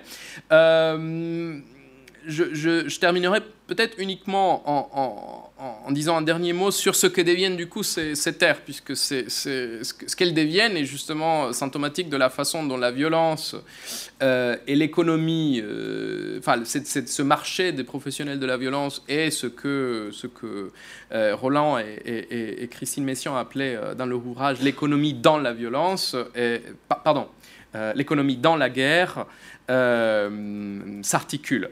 Alors que deviennent ces terres? Dans, certains cas, euh, les terres reviennent. voilà. Dans certains cas, les terres reviennent à leurs propriétaires initiaux. Euh, il peut s'agir là des propriétaires qui avaient fait faillite durant la crise de la banane ou des membres de leur famille qui souhaitent alors récupérer ces terres et s'engager dans des nouvelles euh, activités agro-industrielles. Par exemple, sur l'une des, des, exploitations que j'ai étudiées, en 2001, alors que l'économie du palmier euh, battait son plein, euh, le, frère d'une personne qui avait perdu, d'une femme qui avait perdu son, exploitation, une exploitation de 150 hectares, récupère cette, terre par, grâce aux menaces des paramilitaires et à l'assassinat de deux des leaders de la communauté, et il plante du palmier. Et cette, plantation est aujourd'hui euh, florissante. Euh, dans d'autres cas, euh, l'achat de la terre est, fait par un nouvel investisseur et cet achat est, parfois un préalable à l'expulsion des occupants. Ces cas sont du coup rendus plus complexes du point de vue juridique, puisqu'on ne sait pas qui euh, accusé de, collusion avec, euh, avec les milices, et euh, parce que en plus, souvent, il y a une succession de ventes et d'achats qui suivent le moment de l'expulsion. Et donc ça, on peut le retracer par différents, différents dossiers, différentes enquêtes judiciaires qui ont eu lieu par la suite. Je ne rentre pas sur le, dans le détail de, de, l'accès évidemment à ces, à, ces, données et du fait qu'elles dépendent d'une action judiciaire, mais on, pourra en parler si vous le souhaitez. Euh, là, c'est la, succession de ventes et d'achats sur une seule parcelle, une parcelle de 200 hectares euh, plantée en, bananes.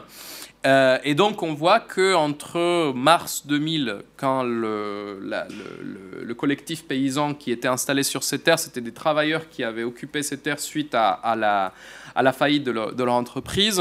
Euh, ils ont été euh, expulsés, quatre membres de leur communauté euh, ont été tués, et à ce moment-là, il y a une vente entre le propriétaire initial, enfin, quelques jours avant le, massacre, il y a une vente à une, acheteuse que d'ailleurs le juge n'a jamais, enfin, le procureur n'a jamais retrouvée.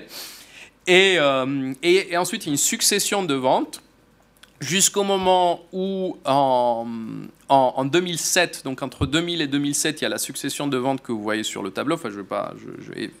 Euh, et jusqu'au jusqu'au moment où un holding qui est aujourd'hui le plus qui, le plus puissant de la zone euh, rachète euh, la terre. Et dans les années 2010, il y a des, enquêtes judiciaires pour spoliation, déplacement forcé de population qui sont ouvertes. Et lorsque euh, l'organisme administratif en charge de ces enquêtes ordonne la mise sous séquestre en juillet 2015 de cette propriété, les nouveaux propriétaires changent le nom de la propriété. Ça change évidemment rien en termes judiciaires, mais c'est des gens qui sont, soucieux de, de, leur image publique puisqu'ils sont associés à, à, l'entreprise multinationale Dole. Et donc, euh, c'est une enquête assez micro et je rentre, euh, je rentre. Euh, enfin, j'ai pas voulu rentrer dans les détails, mais, il faudrait rentrer dans les détails pour, pour comprendre la succession d'événements et la façon dont la violence s'ancre. enfin, dont la violence s'ancre dans les, dans, les, dans les modes de production de cette économie agro-industrielle. Mais disons juste pour conclure que mon, ambition sur, euh, sur ce projet et sur ce pan euh, en particulier de ce projet est justement de, de, montrer que euh, ce qui se joue dans l'économie dans la guerre n'est pas seulement les, les pans les plus spectaculaires euh, du financement des groupes armés, euh, puisque quand on pense à la Colombie et à l'économie de la violence, on pense au trafic de cocaïne ou, à des choses de ce genre, mais aussi euh, aux, éléments les plus ordinaires, entre guillemets, comme la régulation des relations de travail, puisque les, milices paramilitaires sont un élément de régulation des relations de travail dans cette zone, comme euh, les, les, les, conflits euh, fonciers qui marquent l'histoire de ce pays, comme celle de beaucoup d'autres pays euh, ayant, ayant une, une, une, trajectoire et un ancrage dans la globalisation similaire, et que c'est par l'étude de cette qu'on comprend beaucoup plus, un petit peu comme ce que comme ce qu'écrivaient Roland et, et, Christine Messiaen, on comprend beaucoup plus de la structuration de cette violence et de l'ancrage de cette violence dans l'histoire des sociétés. Lorsqu'on s'intéresse à ces modes ordinaire d'accumulation que lorsqu'on euh, va chercher euh, les, les, pans les plus spectaculaires euh, du financement des guerres civiles. Je vous remercie.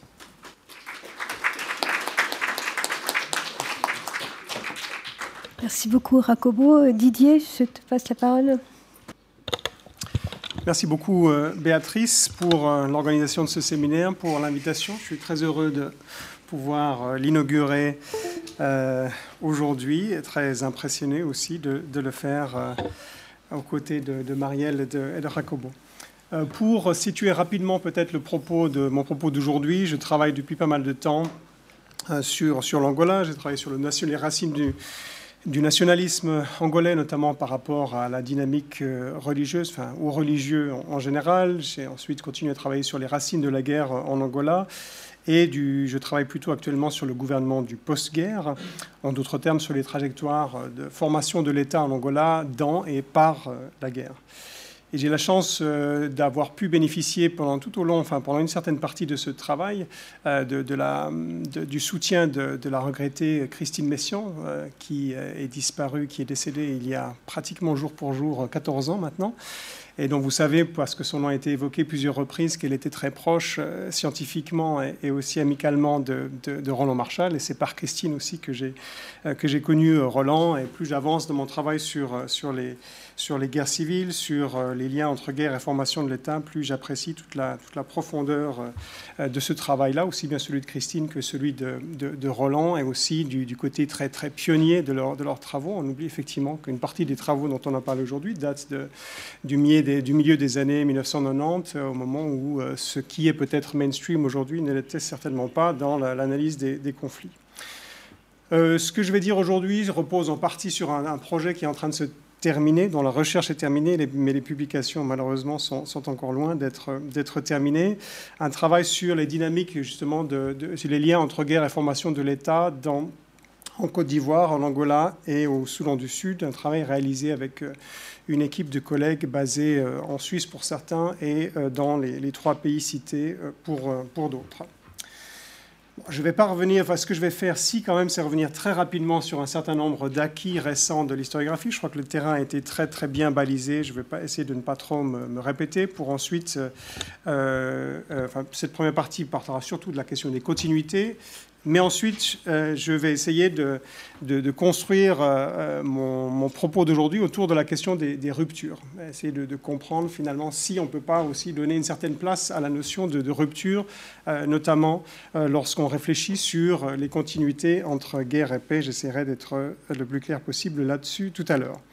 Et je prendrai, euh, alors euh, Béatrice a justement rappelé l'importance du comparatisme dans le travail de, euh, Roland, donc je ne sais pas si c'est inconsciemment ou consciemment influencé par ça que j'ai proposé une, une, petite comparaison entre l'Angola et la Côte d'Ivoire aujourd'hui. Je vais beaucoup plus m'appuyer sur mon terrain angolais que sur mon terrain ivoirien, parce que j'ai peur de dire trop de bêtises sur, le, sur la Côte d'Ivoire, mais heureusement, d'autres personnes bien mieux, bien mieux ont fait que moi des, questions ivoiriennes pourront, pourront compléter ou corriger euh, au besoin.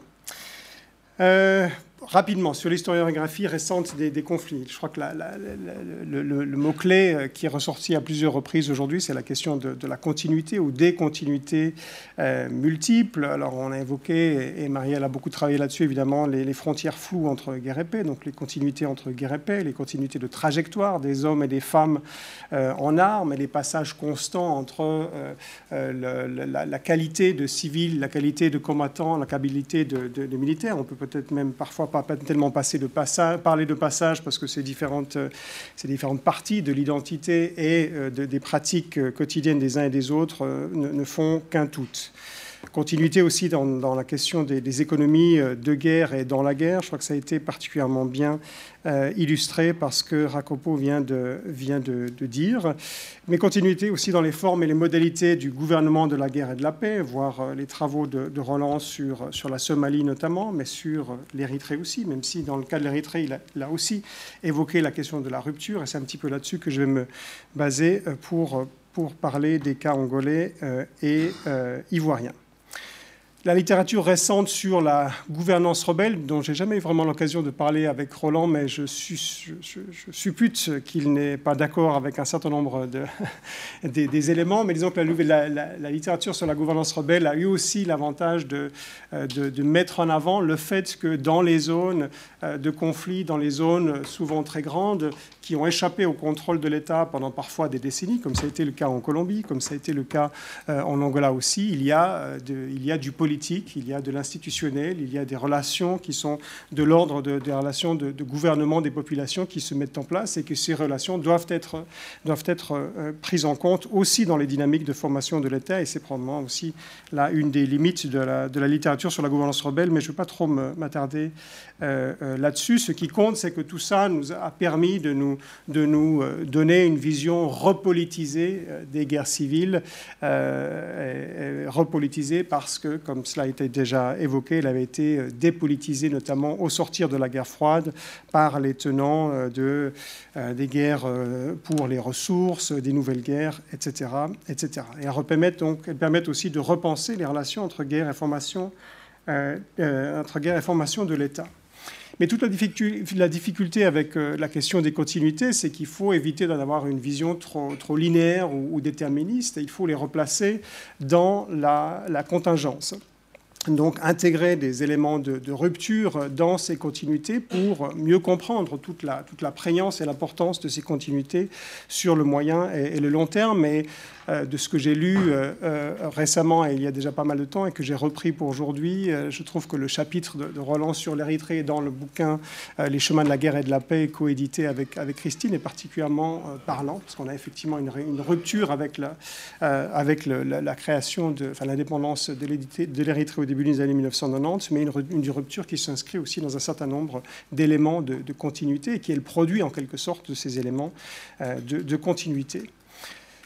Il y a d'autres formes de, rupture qui doivent aussi, euh, qu'on doit certainement prendre en compte dans, l'analyse pour, éviter, encore une fois, une vision euh, linéaire une de ces formes de rupture tourne autour de la question de la violence. Là, je ne veux surtout pas euh, faire une critique de ce que, disait euh, Racopo et ce qu'a dit Marielle aussi sur la, violence structurelle. Je, m'inscris tout à fait euh, là-dedans, mais je trouve que, par exemple, ce que Klaus Schlichte a dit sur la, avec son, idée d'ombre de la, de la violence, shadow violence, à propos de la façon dont Enfin, il utilise cette, image plutôt pour dire comment, en fait, la violence, dès qu'elle est, qu'elle est mise en acte par des groupes armés, euh, euh, euh, j'allais dire disrupt, mais je crois que je n'ai pas utilisé ce, mot horrible,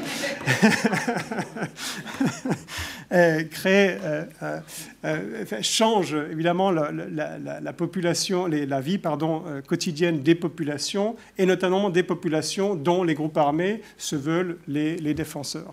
Et que cette ombre portée de la, de la violence, Schlichte parle aussi bien du nombre psychologique que du nombre social, que du nombre politique, est aussi, représente un certain danger pour ces groupes armés qui doivent se sortir de cette ombre de la violence également pour légitimer, euh, euh, leur action et pour obtenir le soutien des populations au-delà de la simple menace euh, de l'exercice de, cette violence. Certains aspects de la violence aussi sont des éléments de rupture, même si c'est encore une fois, ces éléments de rupture sont eux aussi à placer dans l'histoire de moyen et de long terme de cette violence structurelle dont il a déjà été question aujourd'hui. Euh, une des choses qui m'intéresse aussi aujourd'hui, c'est sur quoi repose, enfin, un des éléments sur lesquels repose cette, cette hypothèse continuiste dont il, a été euh, beaucoup, euh, beaucoup question.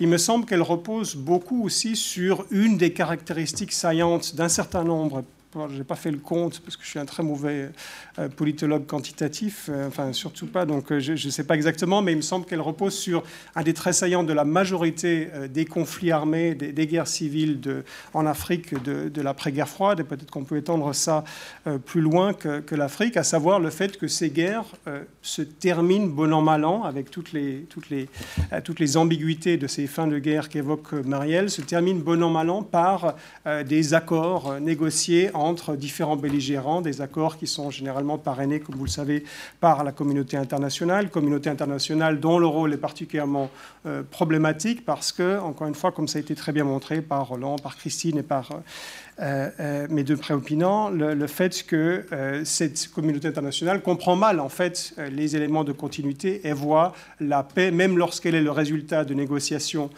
très, très complexes et très, et très,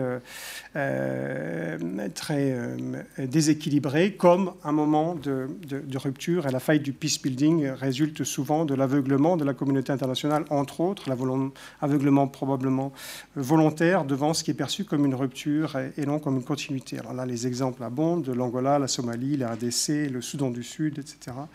Euh, etc.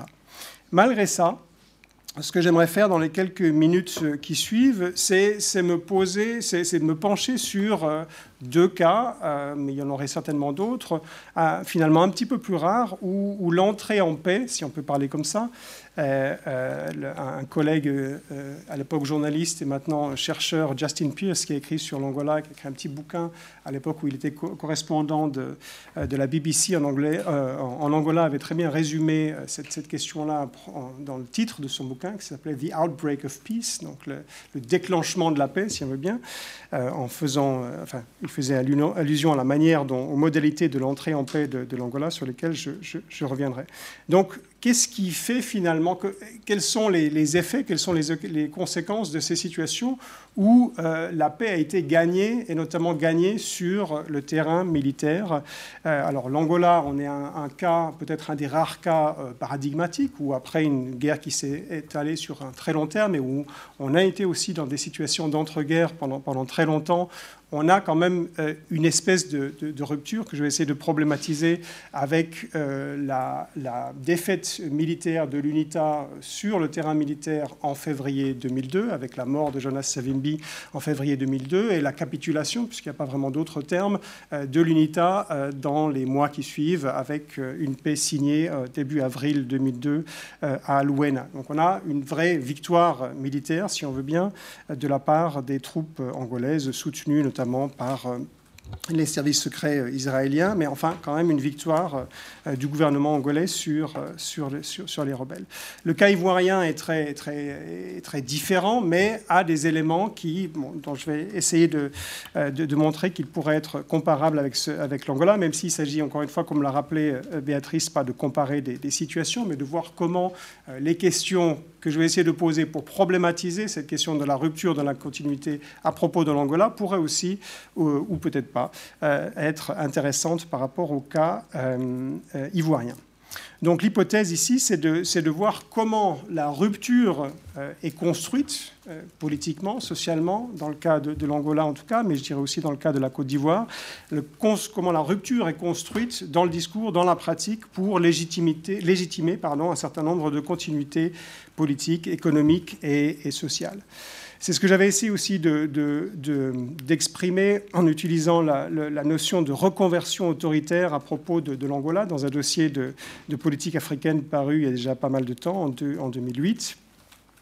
Olivier Vallée, entre autres, avait, euh, euh, contribué une, reconversion autoritaire pour parler euh, d'une situation où on a à la fois des éléments très forts de, continuité. Dans le cas angolais, la question de l'autoritarisme du gouvernement est un de ces éléments de continuité qui est tout à fait évident, mais on n'a pas simplement un, effet de, de copier-coller entre l'avant et l'après-fin des, des, hostilités. Il y a le fait qu'on se trouve dans une situation totalement nouvelle avec avec la, disparition de l'UNITA comme euh, risque militaire, euh, fait que cette, continuité de l'autoritarisme se fait au travers d'un certain nombre de reconversions euh, que j'ai essayé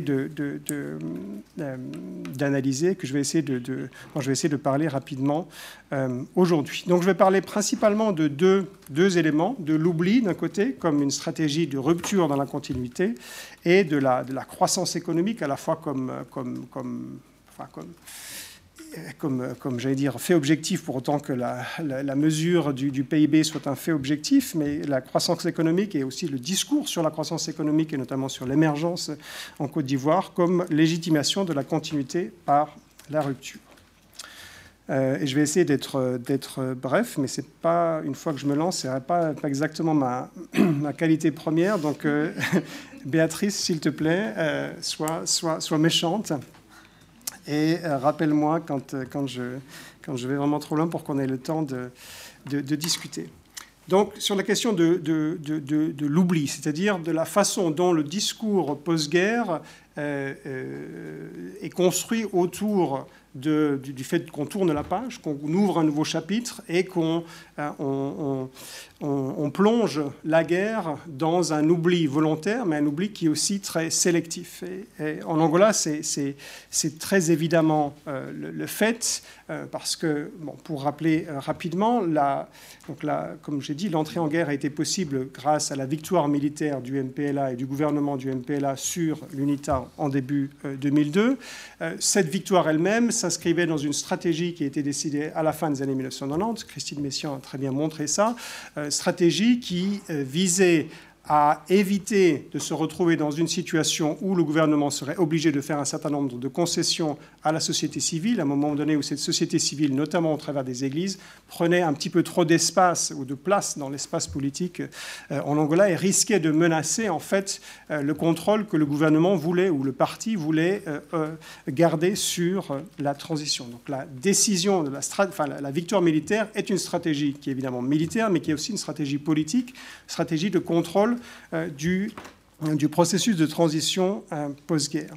Mais surtout, et c'est ça qui est plus intéressant et qui est plus important dans, les, répercussions que ça a sur le, moyen et éventuellement euh, le long terme, il s'agit avant tout de délégitimer non pas simplement l'UNITA en tant que mouvement armé euh, et le délégitimer euh, principalement par la victoire militaire, mais de délégitimer en fait tout ce pourquoi l'UNITA a été formée, s'est battue dans les années 70 et 80 et tout ce pourquoi elle proposait en fait un projet alternatif de, définition de la nation angolaise. Donc c'est d'imposer le récit euh, du MPLA et du gouvernement, du récit de la nation angolaise comme étant le seul récit possible pour euh, euh, faire taire en quelque sorte le récit autour duquel l'UNITA et le peuple de l'UNITA s'est construit durant le, cours de, de, la guerre. Donc l'objectif est double. Il s'agit à la fois d'empêcher l'UNITA de remobiliser euh, de, réutiliser en quelque sorte le discours qui avait très bien marché dans les années 1970 euh, et 80 autour euh, de la défense de, de, l'identité ethnique, enfin d'abord raciale et ensuite ethnique d'une partie des, Angolais. Je ne m'étends pas trop là-dessus, on pourra y revenir dans la discussion si, si, nécessaire, d'empêcher donc l'UNITA post-guerre de réutiliser ce discours parce que ce discours est entre-temps devenu un discours illégitime car étant un discours de guerre euh, face au discours de paix que le MPLA a pu euh, mettre en avant à partir de, euh, de, de, 2002. et d'imposer aussi, par la même, deuxième objectif, le discours du MPLA sur la nation angolaise comme le seul récit possible, comme l'a montré la thèse récemment soutenue de Juliana Lima. Euh, et en quelque sorte, le changement, comme vous le savez, euh, l'Angola a été gouverné pendant 38 ans par, euh, par José Eduardo Santos, depuis 1979 jusqu'en 2017. En 2017, le MPLA a imposé au clan dos Santos un nouveau, un nouveau, un nouveau chef qui est devenu le président, João Lourenço, qui, depuis sa prise de pouvoir en 2017, n'a eu de cesse que d'essayer de, de, de, déconstruire en quelque sorte l'édifice, notamment politique et financier de la famille dos Santos. Vous avez probablement suivi aussi les aléas de voilà, la, demande, enfin le, gel des avoirs euh, d'Isabelle dos Santos, la princesse, comme elle est appelée euh, en Angola, euh, le gel de ses avoirs en Angola et tous les problèmes que, que ça lui pose. Le changement de leader avec Lorenzo est, à voir aussi dans ce, dans, ce contexte, parce qu'il est aussi une réponse à la contestation sociale et la délégitimation du parti, du MPLA, du fait des excès du clan dos Santos, donc en quelque sorte d'une mauvaise gestion, d'une gestion qui a peu à peu j'y reviendrai quand je parlerai de mon deuxième point tout à l'heure, euh, euh, à la fin de l'ère euh, En Côte d'Ivoire, on a bien sûr une situation qui est complètement différente. On n'a pas de vainqueur militaire aussi clair, même si, in fine, l'accession au pouvoir d'Alassane Ouattara est permise par la, la, victoire des forces nouvelles, aidées bien sûr par le contingent français euh, et la, prise de pouvoir par, euh, par les forces nouvelles aidées par le, contingent français euh, en avril 2011, enfin en mars-avril 2011 à Abidjan. mais on a quand même un, et on a différents de l'Angola, un changement de groupe social ou des groupes sociaux, du moins partiels, à la tête de, l'État.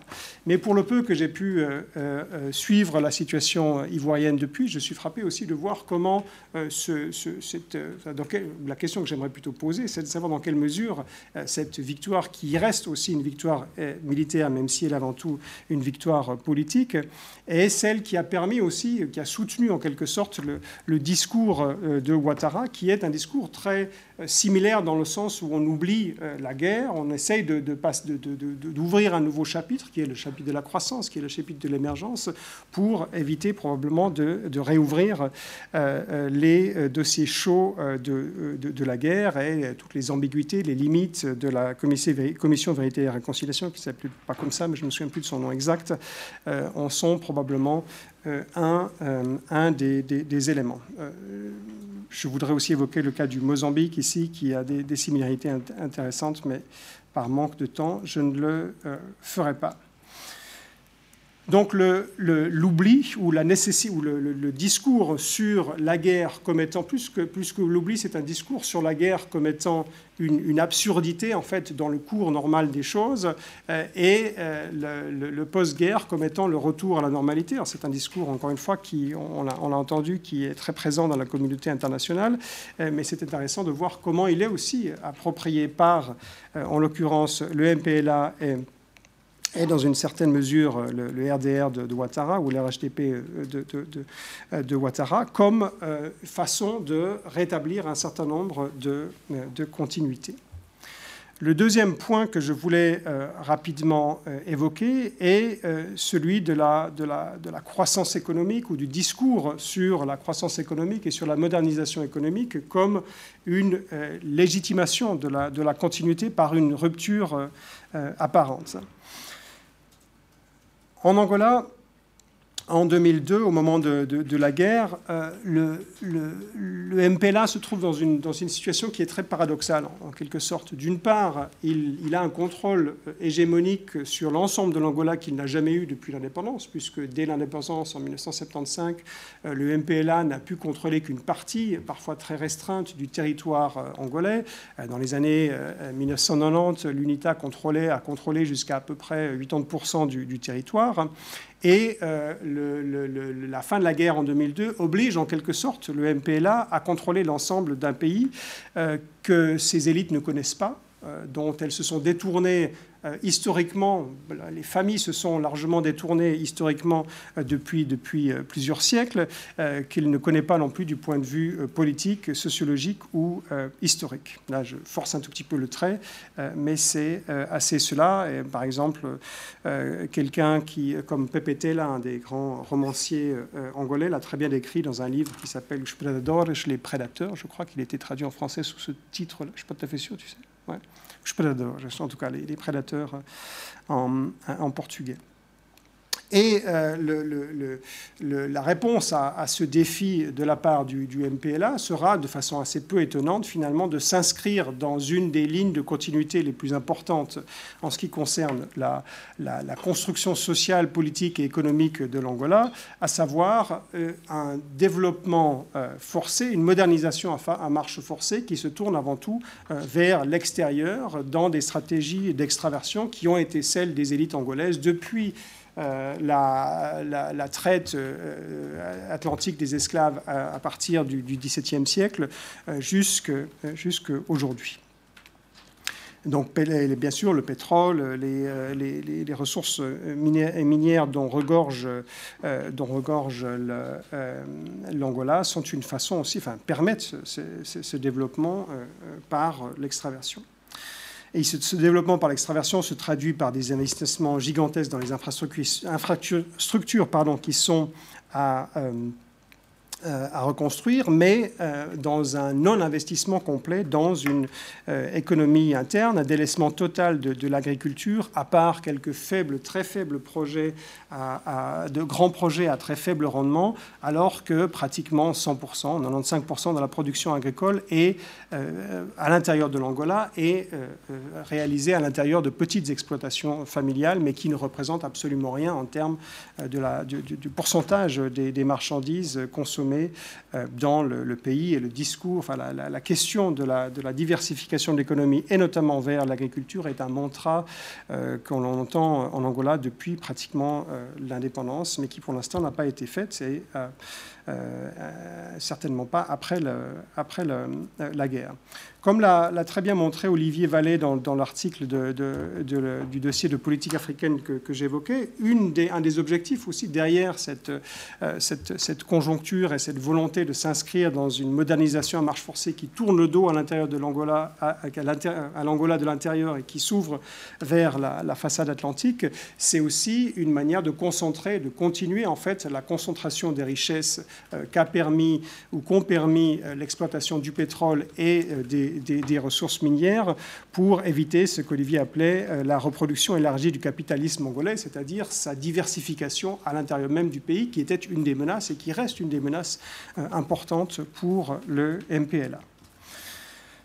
Euh, la fin du règne de Saint-Touche, là aussi, est à lire dans ce, dans, ce contexte, parce qu'on a en fait, euh, là aussi, en quelque sorte un élément de rupture, mais encore un de ces éléments de rupture qui est, fait, qui est là pour rétablir euh, la continuité plus importante euh, du MPLA et de la façon dont le MPLA a construit son, l'État angolais autour de la gestion de la guerre et de l'économie de, rente.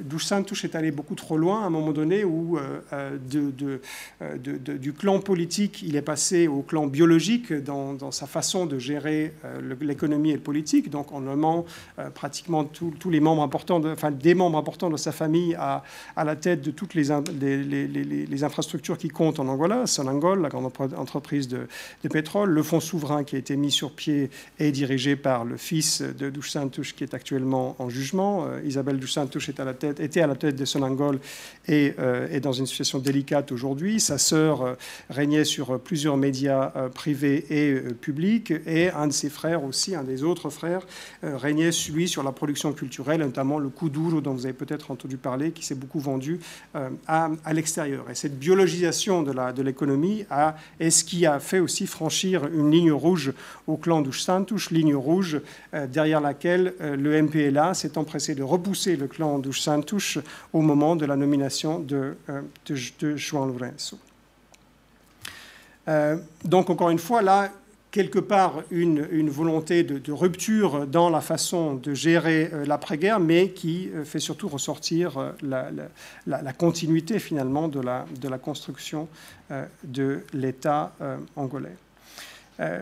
c'est frappant de voir aussi, mais là ce sont des questions qu'il faudrait qu'il faudrait creuser, si tant est que mes collègues me disent que, ça vaut la peine de, les creuser, de voir à quel point, euh, euh, de façon similaire, euh, le, discours, la pratique aussi d'une modernisation en marche forcée d'une croissance économique soutenue est au cœur de la stratégie de sortie de crise de, Ouattara, avec le plan, présidentiel d'urgence et d'autres plans qui sont mis en œuvre dès, dès 2011, avec également des investissements massifs dans, dans les infrastructures et un discours constant sur l'émergence de la Côte d'Ivoire pour 2020, qui est devenu, ce que Richard me disait récemment, le, discours de l'énervance dans, dans, le, dans le parler euh, euh, ivoirien.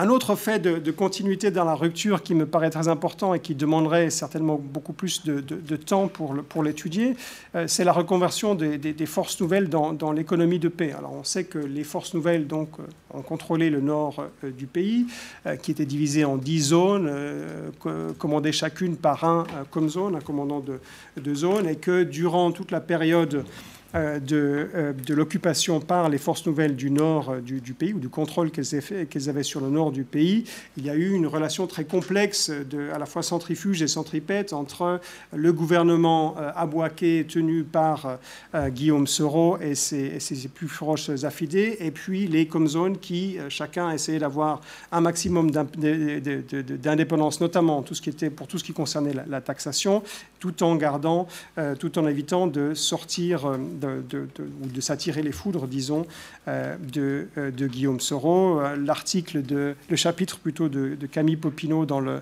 dans le livre édité par, par Jacobo récemment est, très intéressant à ce, à, ce, à, ce, sujet. Richard aussi a montré comment les FN, les, Comzones, se sont réinvestis après la guerre dans les transports à, Abidjan. Mais il y a un certain nombre de questions qui restent ouvertes, et, dans quel, en tout cas en ce qui me concerne, mais c'est peut-être simplement dû à mon, à mon ignorance, euh, c'est euh, dans quelle mesure est-ce que euh, la stratégie de l'émergence et les profits importants qu'elle a permis grâce aux investissements très importants qui se font dans les secteurs des infrastructures, que ce soit routières, que ce soit portuaires, que ce soit dans le domaine de, de l'énergie, dans quelle mesure elles s'inscrivent là aussi dans une certaine continuité par rapport aux opérateurs ivoiriens qui, qui en profitent, dans quelle mesure là aussi il y aurait des luttes de pouvoir ou pas euh, à l'intérieur euh, de, des élites ivoiriennes euh, entre forces nouvelles, suite des forces nouvelles et gouvernement Ouattara. Bref, vous m'excusez d'être un petit peu, un petit peu brouillon, mais voilà, c'était plus des, questions que je voulais soulever que autre chose. J'aimerais tout de même revenir très rapidement euh, en conclusion, sur, euh, sur deux éléments, si euh, Madame la Présidente me donne trois minutes. Sur un, un, texte de, Roland que j'aime bien aussi, qui est la conclusion au livre qu'il a coédité avec Pierre Asner sur guerre et société. Et dans cette conclusion, il revient entre autres sur la question de, des liens entre guerre et formation de l'État, et notamment sur euh, la, fameuse, euh, la fameuse hypothèse tillienne euh, war make states, states make war and war make states. Et il rappelle rapidement ce, que Tilly a voulu dire par là et fait trois, trois remarques à ce propos pour montrer toute la difficulté qu'il y a, selon lui, à, à utiliser cette, cette, cette, hypothèse dans des contextes notamment africains. Euh, notamment que les moyens, de, coercition dont disposent les forces en présence ne permettent souvent pas la centralisation dont parle Tilly, Roland qui le dit en d'autres termes, euh, qu'il y a une démultiplication d'acteurs qui ne permet pas forcément cette centralisation de, euh, notamment de la taxation qui, euh, dont le long terme permet la formation de l'État dans l'hypothèse tilienne, une, une, stratification sociale des groupes armés qui n'est pas évidente et dans laquelle surtout il n'est pas évident de voir qui seront les porteurs d'un projet d'État, et une dimension économique qui nous dit est à regarder au cas par cas, et, notamment où il faut faire une, distinction entre des contextes où, euh, lorsque l'un des nerfs de la guerre, pour le citer, est une ressource naturelle, comme les diamants dont la valeur est liée au seul marché international, on peut imaginer que ce processus de centralisation est perçu comme une moindre nécessité puisque des moyens financiers significatifs peuvent être accumulés par la simple extraversion. Au contraire, si seules des ressources basiques peuvent être accaparées, la pression est plus forte pour réaliser une meilleure centralisation. Et j'aurais dû dire aussi euh, au départ que euh, un des problèmes que nous rappelle euh, Roland, un des problèmes, une des difficultés auxquelles on est confronté par rapport à la perspective de Chili, c'est l'absence de recul historique qu'on a évidemment dans la plupart des cas africains. J'aimerais en, écho en quelque sorte à, ces quelques, ce que je rappelais du chapitre de Roland, suggérer peut-être trois pistes où il me semble que euh, les, dynamiques euh, historiques euh, de, les liens, disons, entre la guerre et la formation de l'État en Afrique sont, particulièrement intéressants à, suivre. J'y vois le renforcement de trois dynamiques de fond, les dynamiques de, de l'extraversion, dont on sait qu'elles ont joué un rôle évidemment clé euh, dans la construction, ou dans la formation plus exactement d'un certain nombre d'États euh, africains, pas tous. Alors évidemment, les États rentiers et côtiers comme l'Angola euh, et dans une certaine mesure la Côte d'Ivoire le sont certainement plus que d'autres, mais disons que c'est une dynamique que la guerre ne fait que renforcer, renouveler dans différentes façons. Un autre point important, c'est que la plupart de ces guerres, ou pratiquement toutes, et même des cas où il y a finalement créations d'États euh, indépendants tels le Soudan du Sud, ces guerres se font pour le contrôle du pouvoir central, si ça implique un déplacement du, pouvoir central dans le cas, par exemple, du Sud-Soudan de, euh, de, Khartoum euh, vers, vers Djouba, se font pour le contrôle euh, de ce qui permet la centralisation des, ressources et renforce par là même ce que Fred Cooper a appelé l'État garde-barrière. Et enfin, troisième point, elle renforce aussi l'importance ou la diversification euh, des acteurs qui, euh, entre eux, euh, négocient l'État et, dont l'État est le produit de ces négociations. Et je m'arrêterai là. Merci.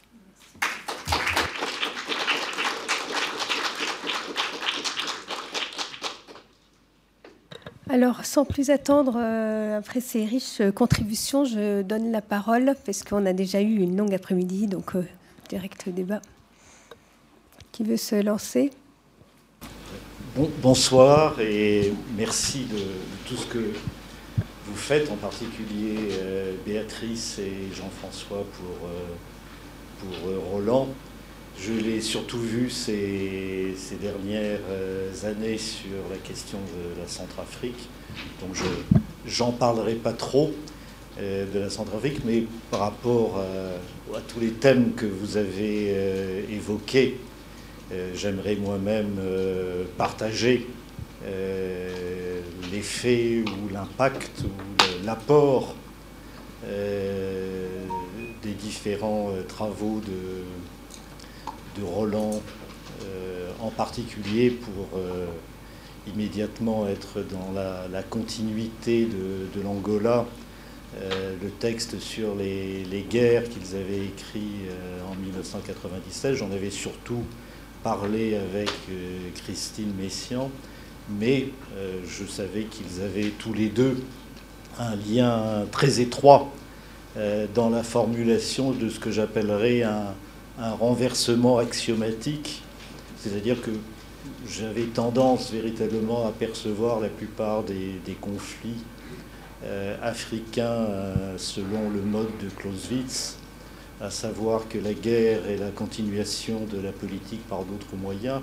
Et je crois que le, vraiment un des apports fondamentaux, en tout cas pour moi, de leur, de leur lecture euh, du conflit euh, angolais, euh, sur une période qui était une période assez longue, c'était de montrer que, même si j'ai jamais caché ma sympathie pour le MPLA, c'était de montrer de quelle façon ces deux organisations euh, étaient avant tout euh, des organisations militaires dont l'action politique euh, poursuivait leur entreprise guerrière et qu'il s'agissait donc d'une certaine façon, là aussi, d'un brouillage de la relation du politique et du militaire qui interroge justement euh, directement euh, la situation de la guerre civile par rapport à la guerre tout court et qui interroge aussi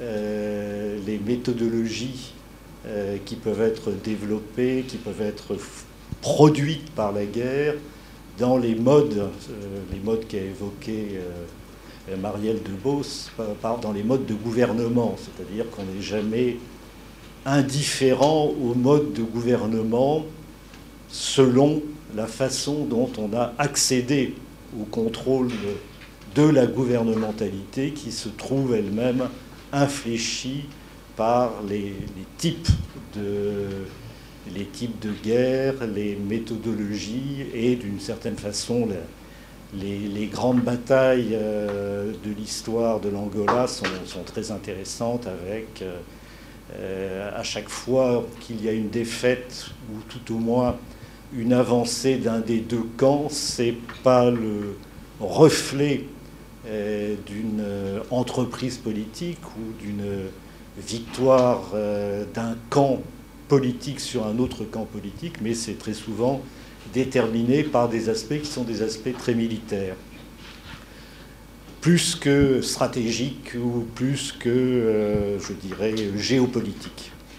Euh, l'autre point dont j'aimerais parler, puisque ça a été évoqué à plusieurs reprises, la continuité, le foncier, etc. Une des études euh, qu'avait faite euh, Richard, pas Richard, pardon, Roland Marshall sur le foncier à, Mogadiscio me, semblait très intéressante. Et il montrait de quelle façon la, guerre qui se développait à Mogadiscio était en, grande partie une guerre euh, pour euh, libérer des emprises foncières. Et là où on voyait la continuité et euh, la poursuite de la formation de l'État, c'était de quelle façon le grand artisan de la création de l'État somalien, c'est Siad Barre, et comment toutes les grandes familles qui aujourd'hui sont devenues propriétaires peu à peu dans le camp, de, dans, le camp du pouvoir euh, que Farmajo a lui-même illustré comme le retour via les États-Unis de Siad Barre, c'est principalement une appropriation foncière qui fonde à la fois la richesse, la conquête de l'espace politique et d'une certaine façon à terme une forme de démocratie euh, qui sera une démocratie oligarchique à, Mogadiscio. il y a plein d'autres choses à dire, mais je crois que j'ai long. Non, je, remercie les trois communicants. Hein. C'est l'un des plus. C'est une des façons d'agir pour Fariba et Roland. Pas la seule, mais c'est une façon. Bravo. Euh, si je peux, en m'excusant auprès des deux, du premier et du dernier, je voudrais simplement faire deux commentaires sur ce qu'a dit Jacopo. Le premier, c'est cette notion que vous reprenez, je crois vous aussi d'ailleurs, de distinction entre économie de guerre et économie dans la guerre. Économie de guerre étant l'économie qui finance les groupes armés, si je comprends bien. Et l'économie dans la guerre étant les mécanismes qui, bon, qui sont dans toute la guerre. Il me semble que dans la terminologie occidentale, quand on parlait de guerre,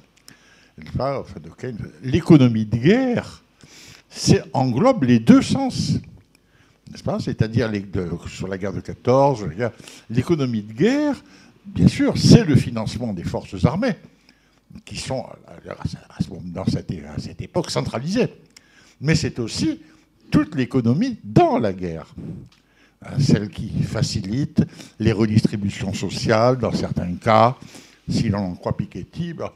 Donc, euh, je ne suis pas sûr de la validité générale de cette distinction entre économie de guerre et économie dans la guerre. Peut-être qu'elle ne vaut que pour le cas que vous étudiez. Hmm. Euh, la deuxième, deuxième commentaire, c'est tout à fait différent. C'est que ce que c'est passionnant ce que vous dites sur l'exploitation de la banane. Cette euh, combinaison de, propriétés locales et de deux grands conglomérats, Dole et United Food, n'est-ce pas? Et aussi la, reconcentration progressive de ces propriétés aux mains de quelques, des, familles qui était déjà avant. Alors ça me paraît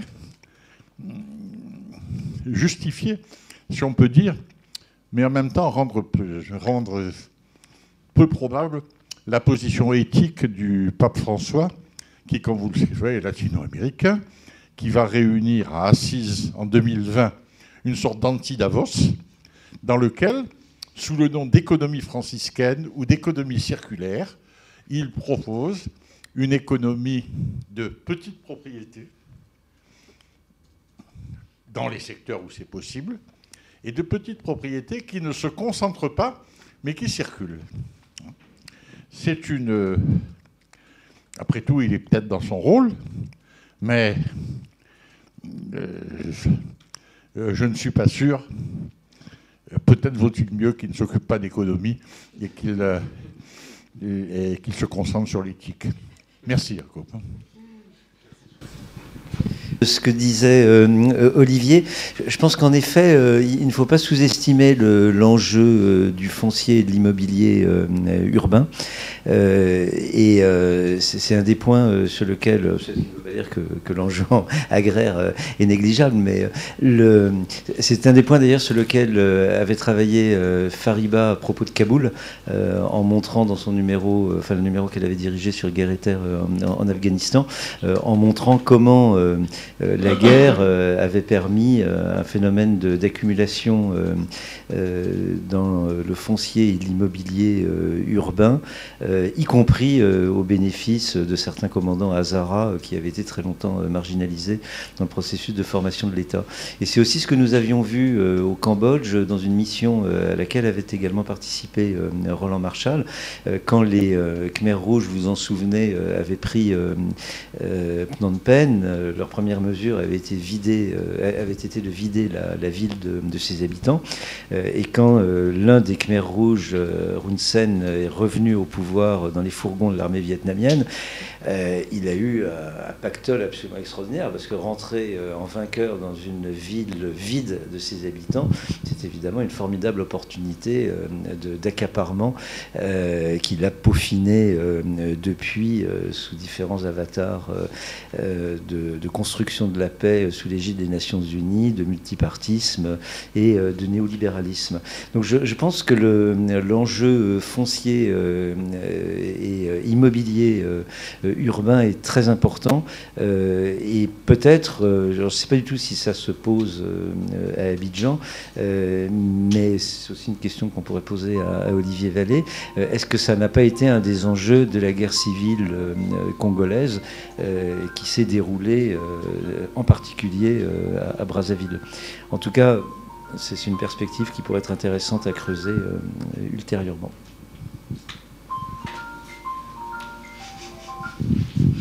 Il semblait que le téléphone voulait parler, mais on ne sait pas.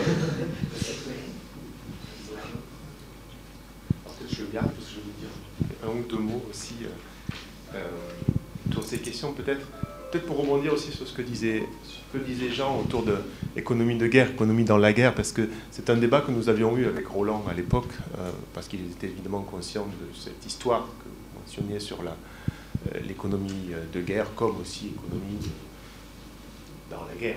Mais en fait, c'était plus une astuce rhétorique pour tous les deux, je crois, à ce moment-là, dans leur bataille contre euh, les Bernard Malone et, consorts euh, qui avaient euh, développé toute tout ce discours sur euh, l'économie prédatrice euh, comme en quelque sorte caractéristique des économies africaines. Et, je pense que ça a fonctionné sur ce plan-là. Ils n'étaient pas dupes, je crois, de, cette dichotomie ou de cette, distinction. Mais en revanche, ce, que je voulais dire en tant que prof, c'est que c'est très utile pour les étudiants. Ce sont des distinctions qui marchent bien pour faire comprendre aussi des, situations qui sont parfois très, très enchevêtrées. Donc ça, c'est un point. Euh, la deuxième chose, par rapport à, ce que tu disais, Didier, euh, sur guerre formation de l'État, la, façon dont, Roland a, discuté l'argument, le fameux argument de, Charles Tilly. Euh, je crois que c'est aussi un moment, euh, y compris interne au Hein, aussi vis-à-vis de Jean-François, puisque tu avais écrit ce papier euh, dans, dans, l'esprit euh, en 1998, si, mes souvenirs sont, bons. Euh, et, Roland, voilà, donc, mais c'était ça, Roland, c'est ça, ça, Roland aussi, il fonctionne comme ça. Hein, et donc, cette, conclusion du, bouquin qu'il a, qu'il a, fait avec Asner, c'est ce moment aussi de débat que vous aviez eu autour de ce papier de, d'esprit, que tu avais écrit comme ça, toi aussi, hein, un, peu, vite et tout ça. Et donc, et lui, il est allé au fond, et il dit, bah oui, mais ça ne marche pas comme ça, c'est plus compliqué, etc. etc. Donc, y a aussi ce, moment-là qu'il faut euh, peut-être avoir, euh, avoir à l'esprit dans, les débats intellectuels qui ont agité pas juste le série, mais un peu notre, communauté euh, au-delà. Et peut-être deux, deux, petites, deux petites choses, où je crois que j'en ai oublié une.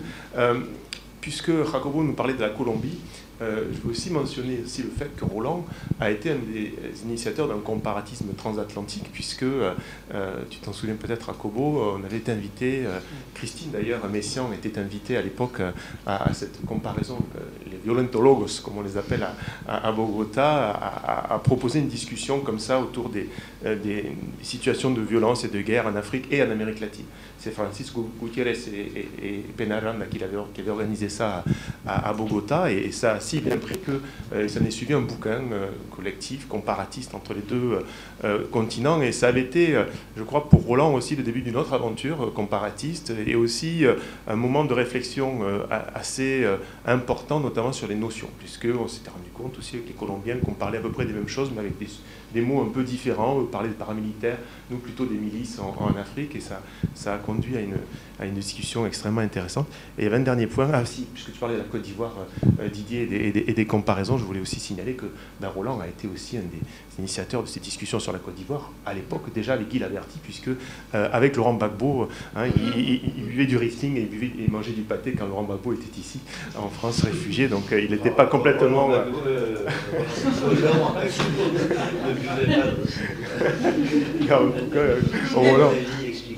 Voilà. Il n'était pas complètement sans, lien avec, avec la côte.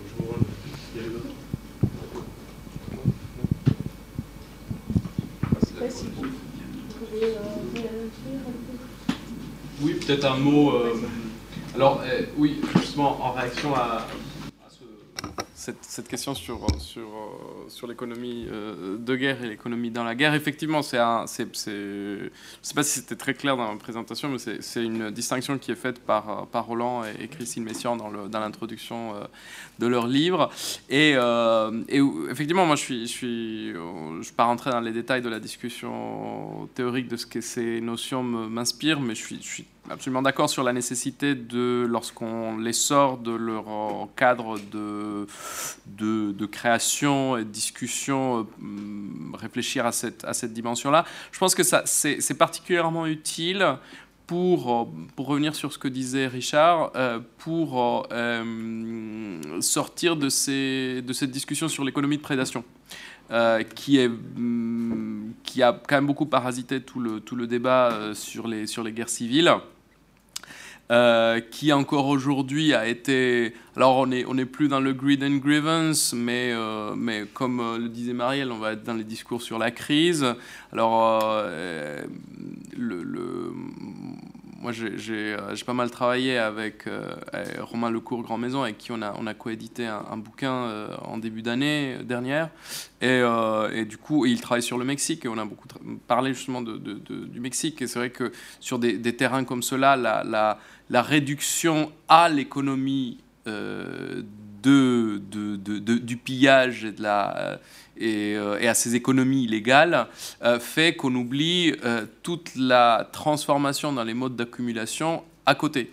Euh, sur, euh, parce que la, drogue, c'est aussi le foncier, euh, parce que le trafic, c'est aussi le blanchiment d'argent et tout ce que ça génère par ailleurs, parce que la, crise humanitaire, c'est aussi l'utilisation de ces, ressources humanitaires à d'autres fins, pas de la retombée de ces ressources-là sur l'immobilier, sur les bars, sur... bon, voilà. c'est et, et donc, de ce point de vue-là, ça me semble quand même, avec toutes les précautions nécessaires à que, comporte le, fond historique de cette notion d'économie de guerre, euh, la distinction me semble quand même utile pour penser certaines choses. Et sur la boutade de gens sur le, discours du pape François. Alors, il y, a une chose euh, sur laquelle je voulais quand même revenir, sur cette idée d'économie de, des petits. Euh, parce qu'effectivement, on pourrait remonter à une critique euh, populiste de l'économie agraire. Euh, enfin, c'est très ancien, cette discussion-là. mais je pense qu'encore aujourd'hui, ça a du sens. Enfin, à contrario en quelque sorte, parce que euh, euh, quand j'écoutais Didier, bon, les, discours sur la croissance, c'est les mêmes en Colombie. c'est vrai que cette, cette, idée de la paix comme locomotive de la croissance est quand même extrêmement présente. Et lorsque l'économie agraire, agricole tient une place dans cette, locomotive de, la croissance par la paix ou dans la paix, ben, c'est souvent pas les justement. C'est souvent pas l'économie, l'agriculture familiale, c'est souvent cet imaginaire de l'agro-industrie, cet imaginaire de la globalisation, c'est le modèle brésilien ou argentin, euh, et y compris, y, compris en Côte d'Ivoire d'ailleurs, où... Euh, euh, ou sur d'autres secteurs que le cacao qui, par ses caractéristiques euh, socio-environnementales, nécessite un, enfin, être très consommateur de main-d'œuvre, mais sur d'autres secteurs, on va avoir des, rêves de grandeur. sur lesquels, enfin, qui évidemment sont des utopies capitalistes, mais donc ça, ça, me semblait quand même important de peut-être revenir sur ce, sur ce point-là. Merci. Merci. juste, Olivier voulait rebondir sur un de ces points. Oui, je, voulais parler un peu de, la Côte d'Ivoire et avec la notion d'économie de, guerre, d'économie dans la guerre, et puis aussi ce que vous avez appelé la, gouvernance rebelle.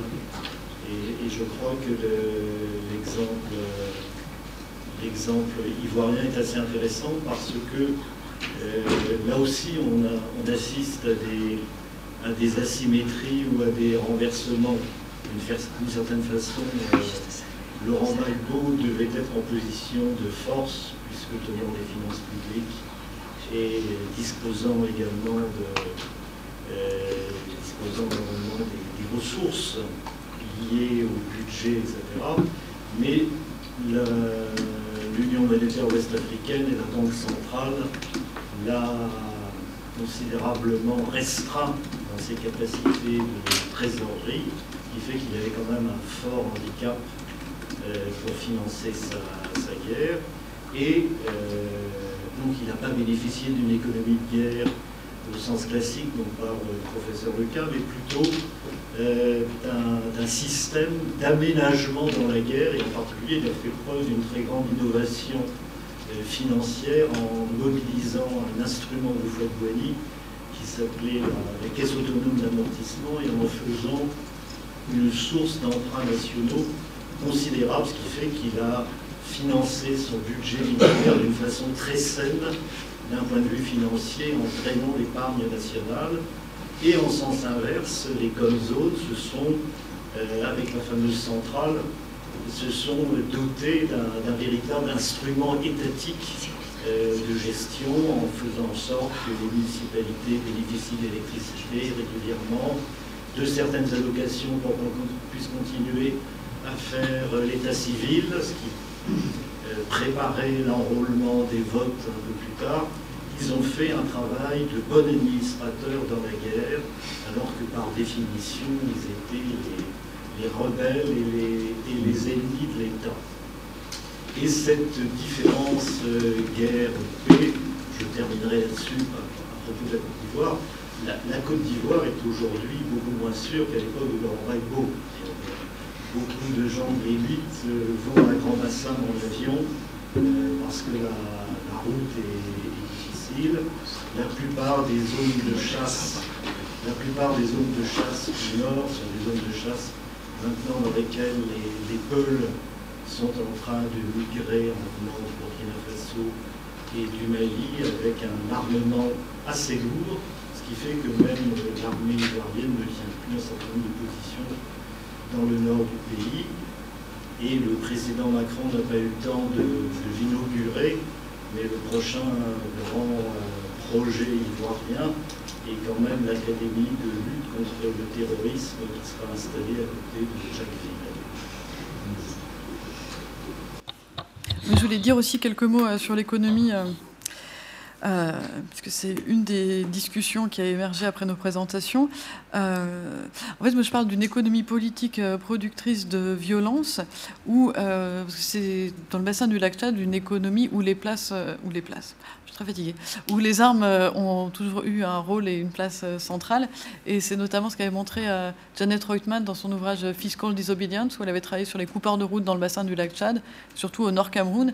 Et, dans ce livre, elle montre comment le butin de guerre, ce qui va être capté par les coupeurs de route, va être pensé comme une forme de licite euh, d'ascension sociale. Et donc, elle montre que c'est une économie qui, profondément, historiquement, euh, est marquée par la violence. Dans le, cas du, Tchad, euh, enfin, ce que j'ai voulu ajouter par rapport au travail qu'avait déjà fait Janet Reutemann, c'est d'insister sur une économie des armes, mais qui est en fait tournée vers l'extraversion, ce qui est vrai des groupes armés qui sont pour la plupart financés par par des parrains dans les pays voisins. Donc en fonction des périodes historiques, ça a été plutôt la Libye ou plutôt le Soudan. Ce qui ne signifie pas que ces groupes armés sont purement euh, des créations de l'extérieur, mais ils vivent sur les ressources qui sont à l'extérieur. Et c'est un peu moins dit, mais c'est aussi vrai dans une certaine mesure euh, de l'armée tchadienne. C'est l'armée tchadienne qui est utilisée euh, et aujourd'hui en étant reconnue pour ses capacités sur le terrain, qui est une armée qui est utilisée euh, dans, entre guillemets, la guerre euh, contre le terrorisme. Et en fait, dans mon premier travail de recherche, j'avais étudié euh, le métier des armes, comment des hommes en armes vivent de la violence. Et finalement, celui qui vit des armes en se maintenant au pouvoir, c'est le, président Idriss Déby lui-même. Ce qui m'amène juste une dernière remarque brève sur la question de la guerre et de la formation de l'État.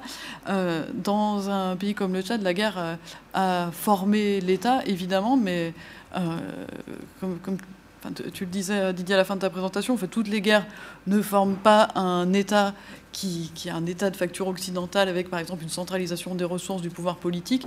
Et euh, dans le cas du Tchad, c'est des guerres qui ont formé l'État, mais qui n'ont pas amené à une centralisation des ressources, parce que ce sont des, guerres qui sont, elles aussi, des guerres de l'extraversion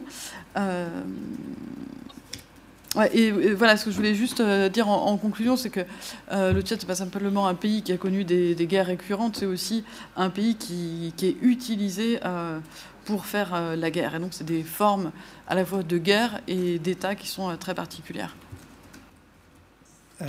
deux mots aussi, très, très rapidement, pour rebondir sur ce que disait Olivier Vallée tout à l'heure, bah, par rapport à l'importance de la dimension militaire dans, le, dans le conflit angolais. Juste euh, un, rappel, c'est vrai qu'on a, c'est facile d'oublier en fait euh, aussi les spécificités, d'un certain nombre de, conflits et la, guerre en Angola entre, qu'est-ce qu'il faut dire, 1900, enfin la, fin des années 70 et puis la grande bataille de Quito Canaval et en 1988, surtout dans les 3-4 dernières années qui mènent jusqu'à cette cette bataille-là est une, vraie, c'est pas une guerre de guérilla euh, telle qu'on la conçoit habituellement, c'est une vraie euh, guerre euh, de, de, position importante. La bataille de Cuito Canaval a été la, bataille la plus importante sur, sur, sur le territoire africain depuis la Deuxième Guerre mondiale. donc c'était vraiment une bataille qui, enfin une guerre qui à un certain moment donné a engagé aussi des moyens gigantesques et qui, était plus une guerre traditionnelle qu'une guerre de, guérilla entre, entre guillemets, juste pour le, rappeler. Et sur question foncière, euh, dans le cas angolais, je ne pense pas que la question foncière urbaine ait été un, élément important de, euh, ou un facteur important de, guerre. Par contre, un facteur d'accumulation très, très important. Je n'ai jamais vu quelque chose vraiment décrit là-dessus, mais finalement, le premier acte euh, d'accaparement du foncier urbain au travers de la guerre, il a été au moment de la, du, départ d'à peu près 300-400 000 Portugais entre, entre en quelques mois en 1975. Et là, évidemment, que le fait que le MPLA a contrôlé Luanda lui a donné un, avantage gigantesque euh, à ce moment-là, évidemment, parce que c'est à lui que les, que les, forces portugaises ont remis finalement le, les clés de l'État, mais aussi parce que euh, il y a certainement, euh, on peut, doit pouvoir retracer, j'imagine, le début d'une accumulation de, des élites luandaises au moment où les Portugais quittent, Luanda dans un chaos certain. Après, le foncier, dans, la période de post-2002, a été plutôt utilisé, foncier rural, euh, comme moyen de récompenser un certain nombre de généraux du MPLA, de coopter un certain nombre de généraux du, de, l'UNITA aussi. Euh, on a redistribué les grandes fazendes de, l'époque coloniale euh, pour, pour, l'instant, ne pas en faire grand-chose, mais parce que ce n'est pas ça qui, qui rapporte de l'argent, effectivement ce qui n'empêche pas que la dimension urbaine compte, enfin la dimension foncière soit, soit importante. Effectivement.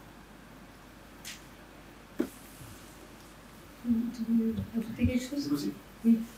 Oui, oui, si, si, si. je pense que de nom qualité sur cette affaire de guerre et de formation de l'État, il y a un des aspects qui a été peut-être un, peu négligé, euh, notamment par dans ces, ces travaux, c'est le personnel de l'État. Et euh, mhm donc, qui, le, qui compose cette, administration. Et justement, euh, euh, je justement sur la, conversion des, des, rebelles dans euh, la nouvelle administration Ouattara. Euh, mm. Fait précédemment sur la, conversion des miliciens pécistes dans le régime de, de Laurent Gbagbo permet de, de plus sociologiser ce processus-là hein, et, et peut-être de manière comparatiste, ça projette aussi euh, des, recherches, des recherches futures. Et un dernier, dernier point qui n'a pas été du tout mentionné dans nos discussions, mais j'avais été étonné, c'est qu'il y a euh, Roland et Christine Messon, encore une fois, parce qu'ils étaient tous les deux quand même à, à lancer pas mal de choses. D'autres euh, distinctions, euh, typologies, je ne sais pas comment on peut appeler ça, autour du processus de milicianisation. Vous vous en souvenez qu'il parlait de milicianisation de l'armée d'un côté, milicianisation de la société de l'autre. Alors voilà, c'est notre piste de séminaire de la juste pour vous approuver sur l'idée de personnel de l'État, c'est assez important, même dans des contextes différents. Bourdieu y a insisté, par exemple, je dois le reconnaître. Et, aussi, dans une certaine mesure, Pierre Bernaud. Mais euh, il me semble qu'il y a une différence entre un personnel de l'État qui vit officiellement des ressources de l'État, lég- légalement, Bon, les présidents les meilleurs généraux, ce genre de choses. Et puis le personnel de l'État qui vit de ressources à côté, ce qu'on appelle la, corruption. Il me semble que ce sont des types de personnes, j'en suis pas certain, mais en tout cas, je crois que la- l'accent sur le personnel de l'État va peu, peut être important.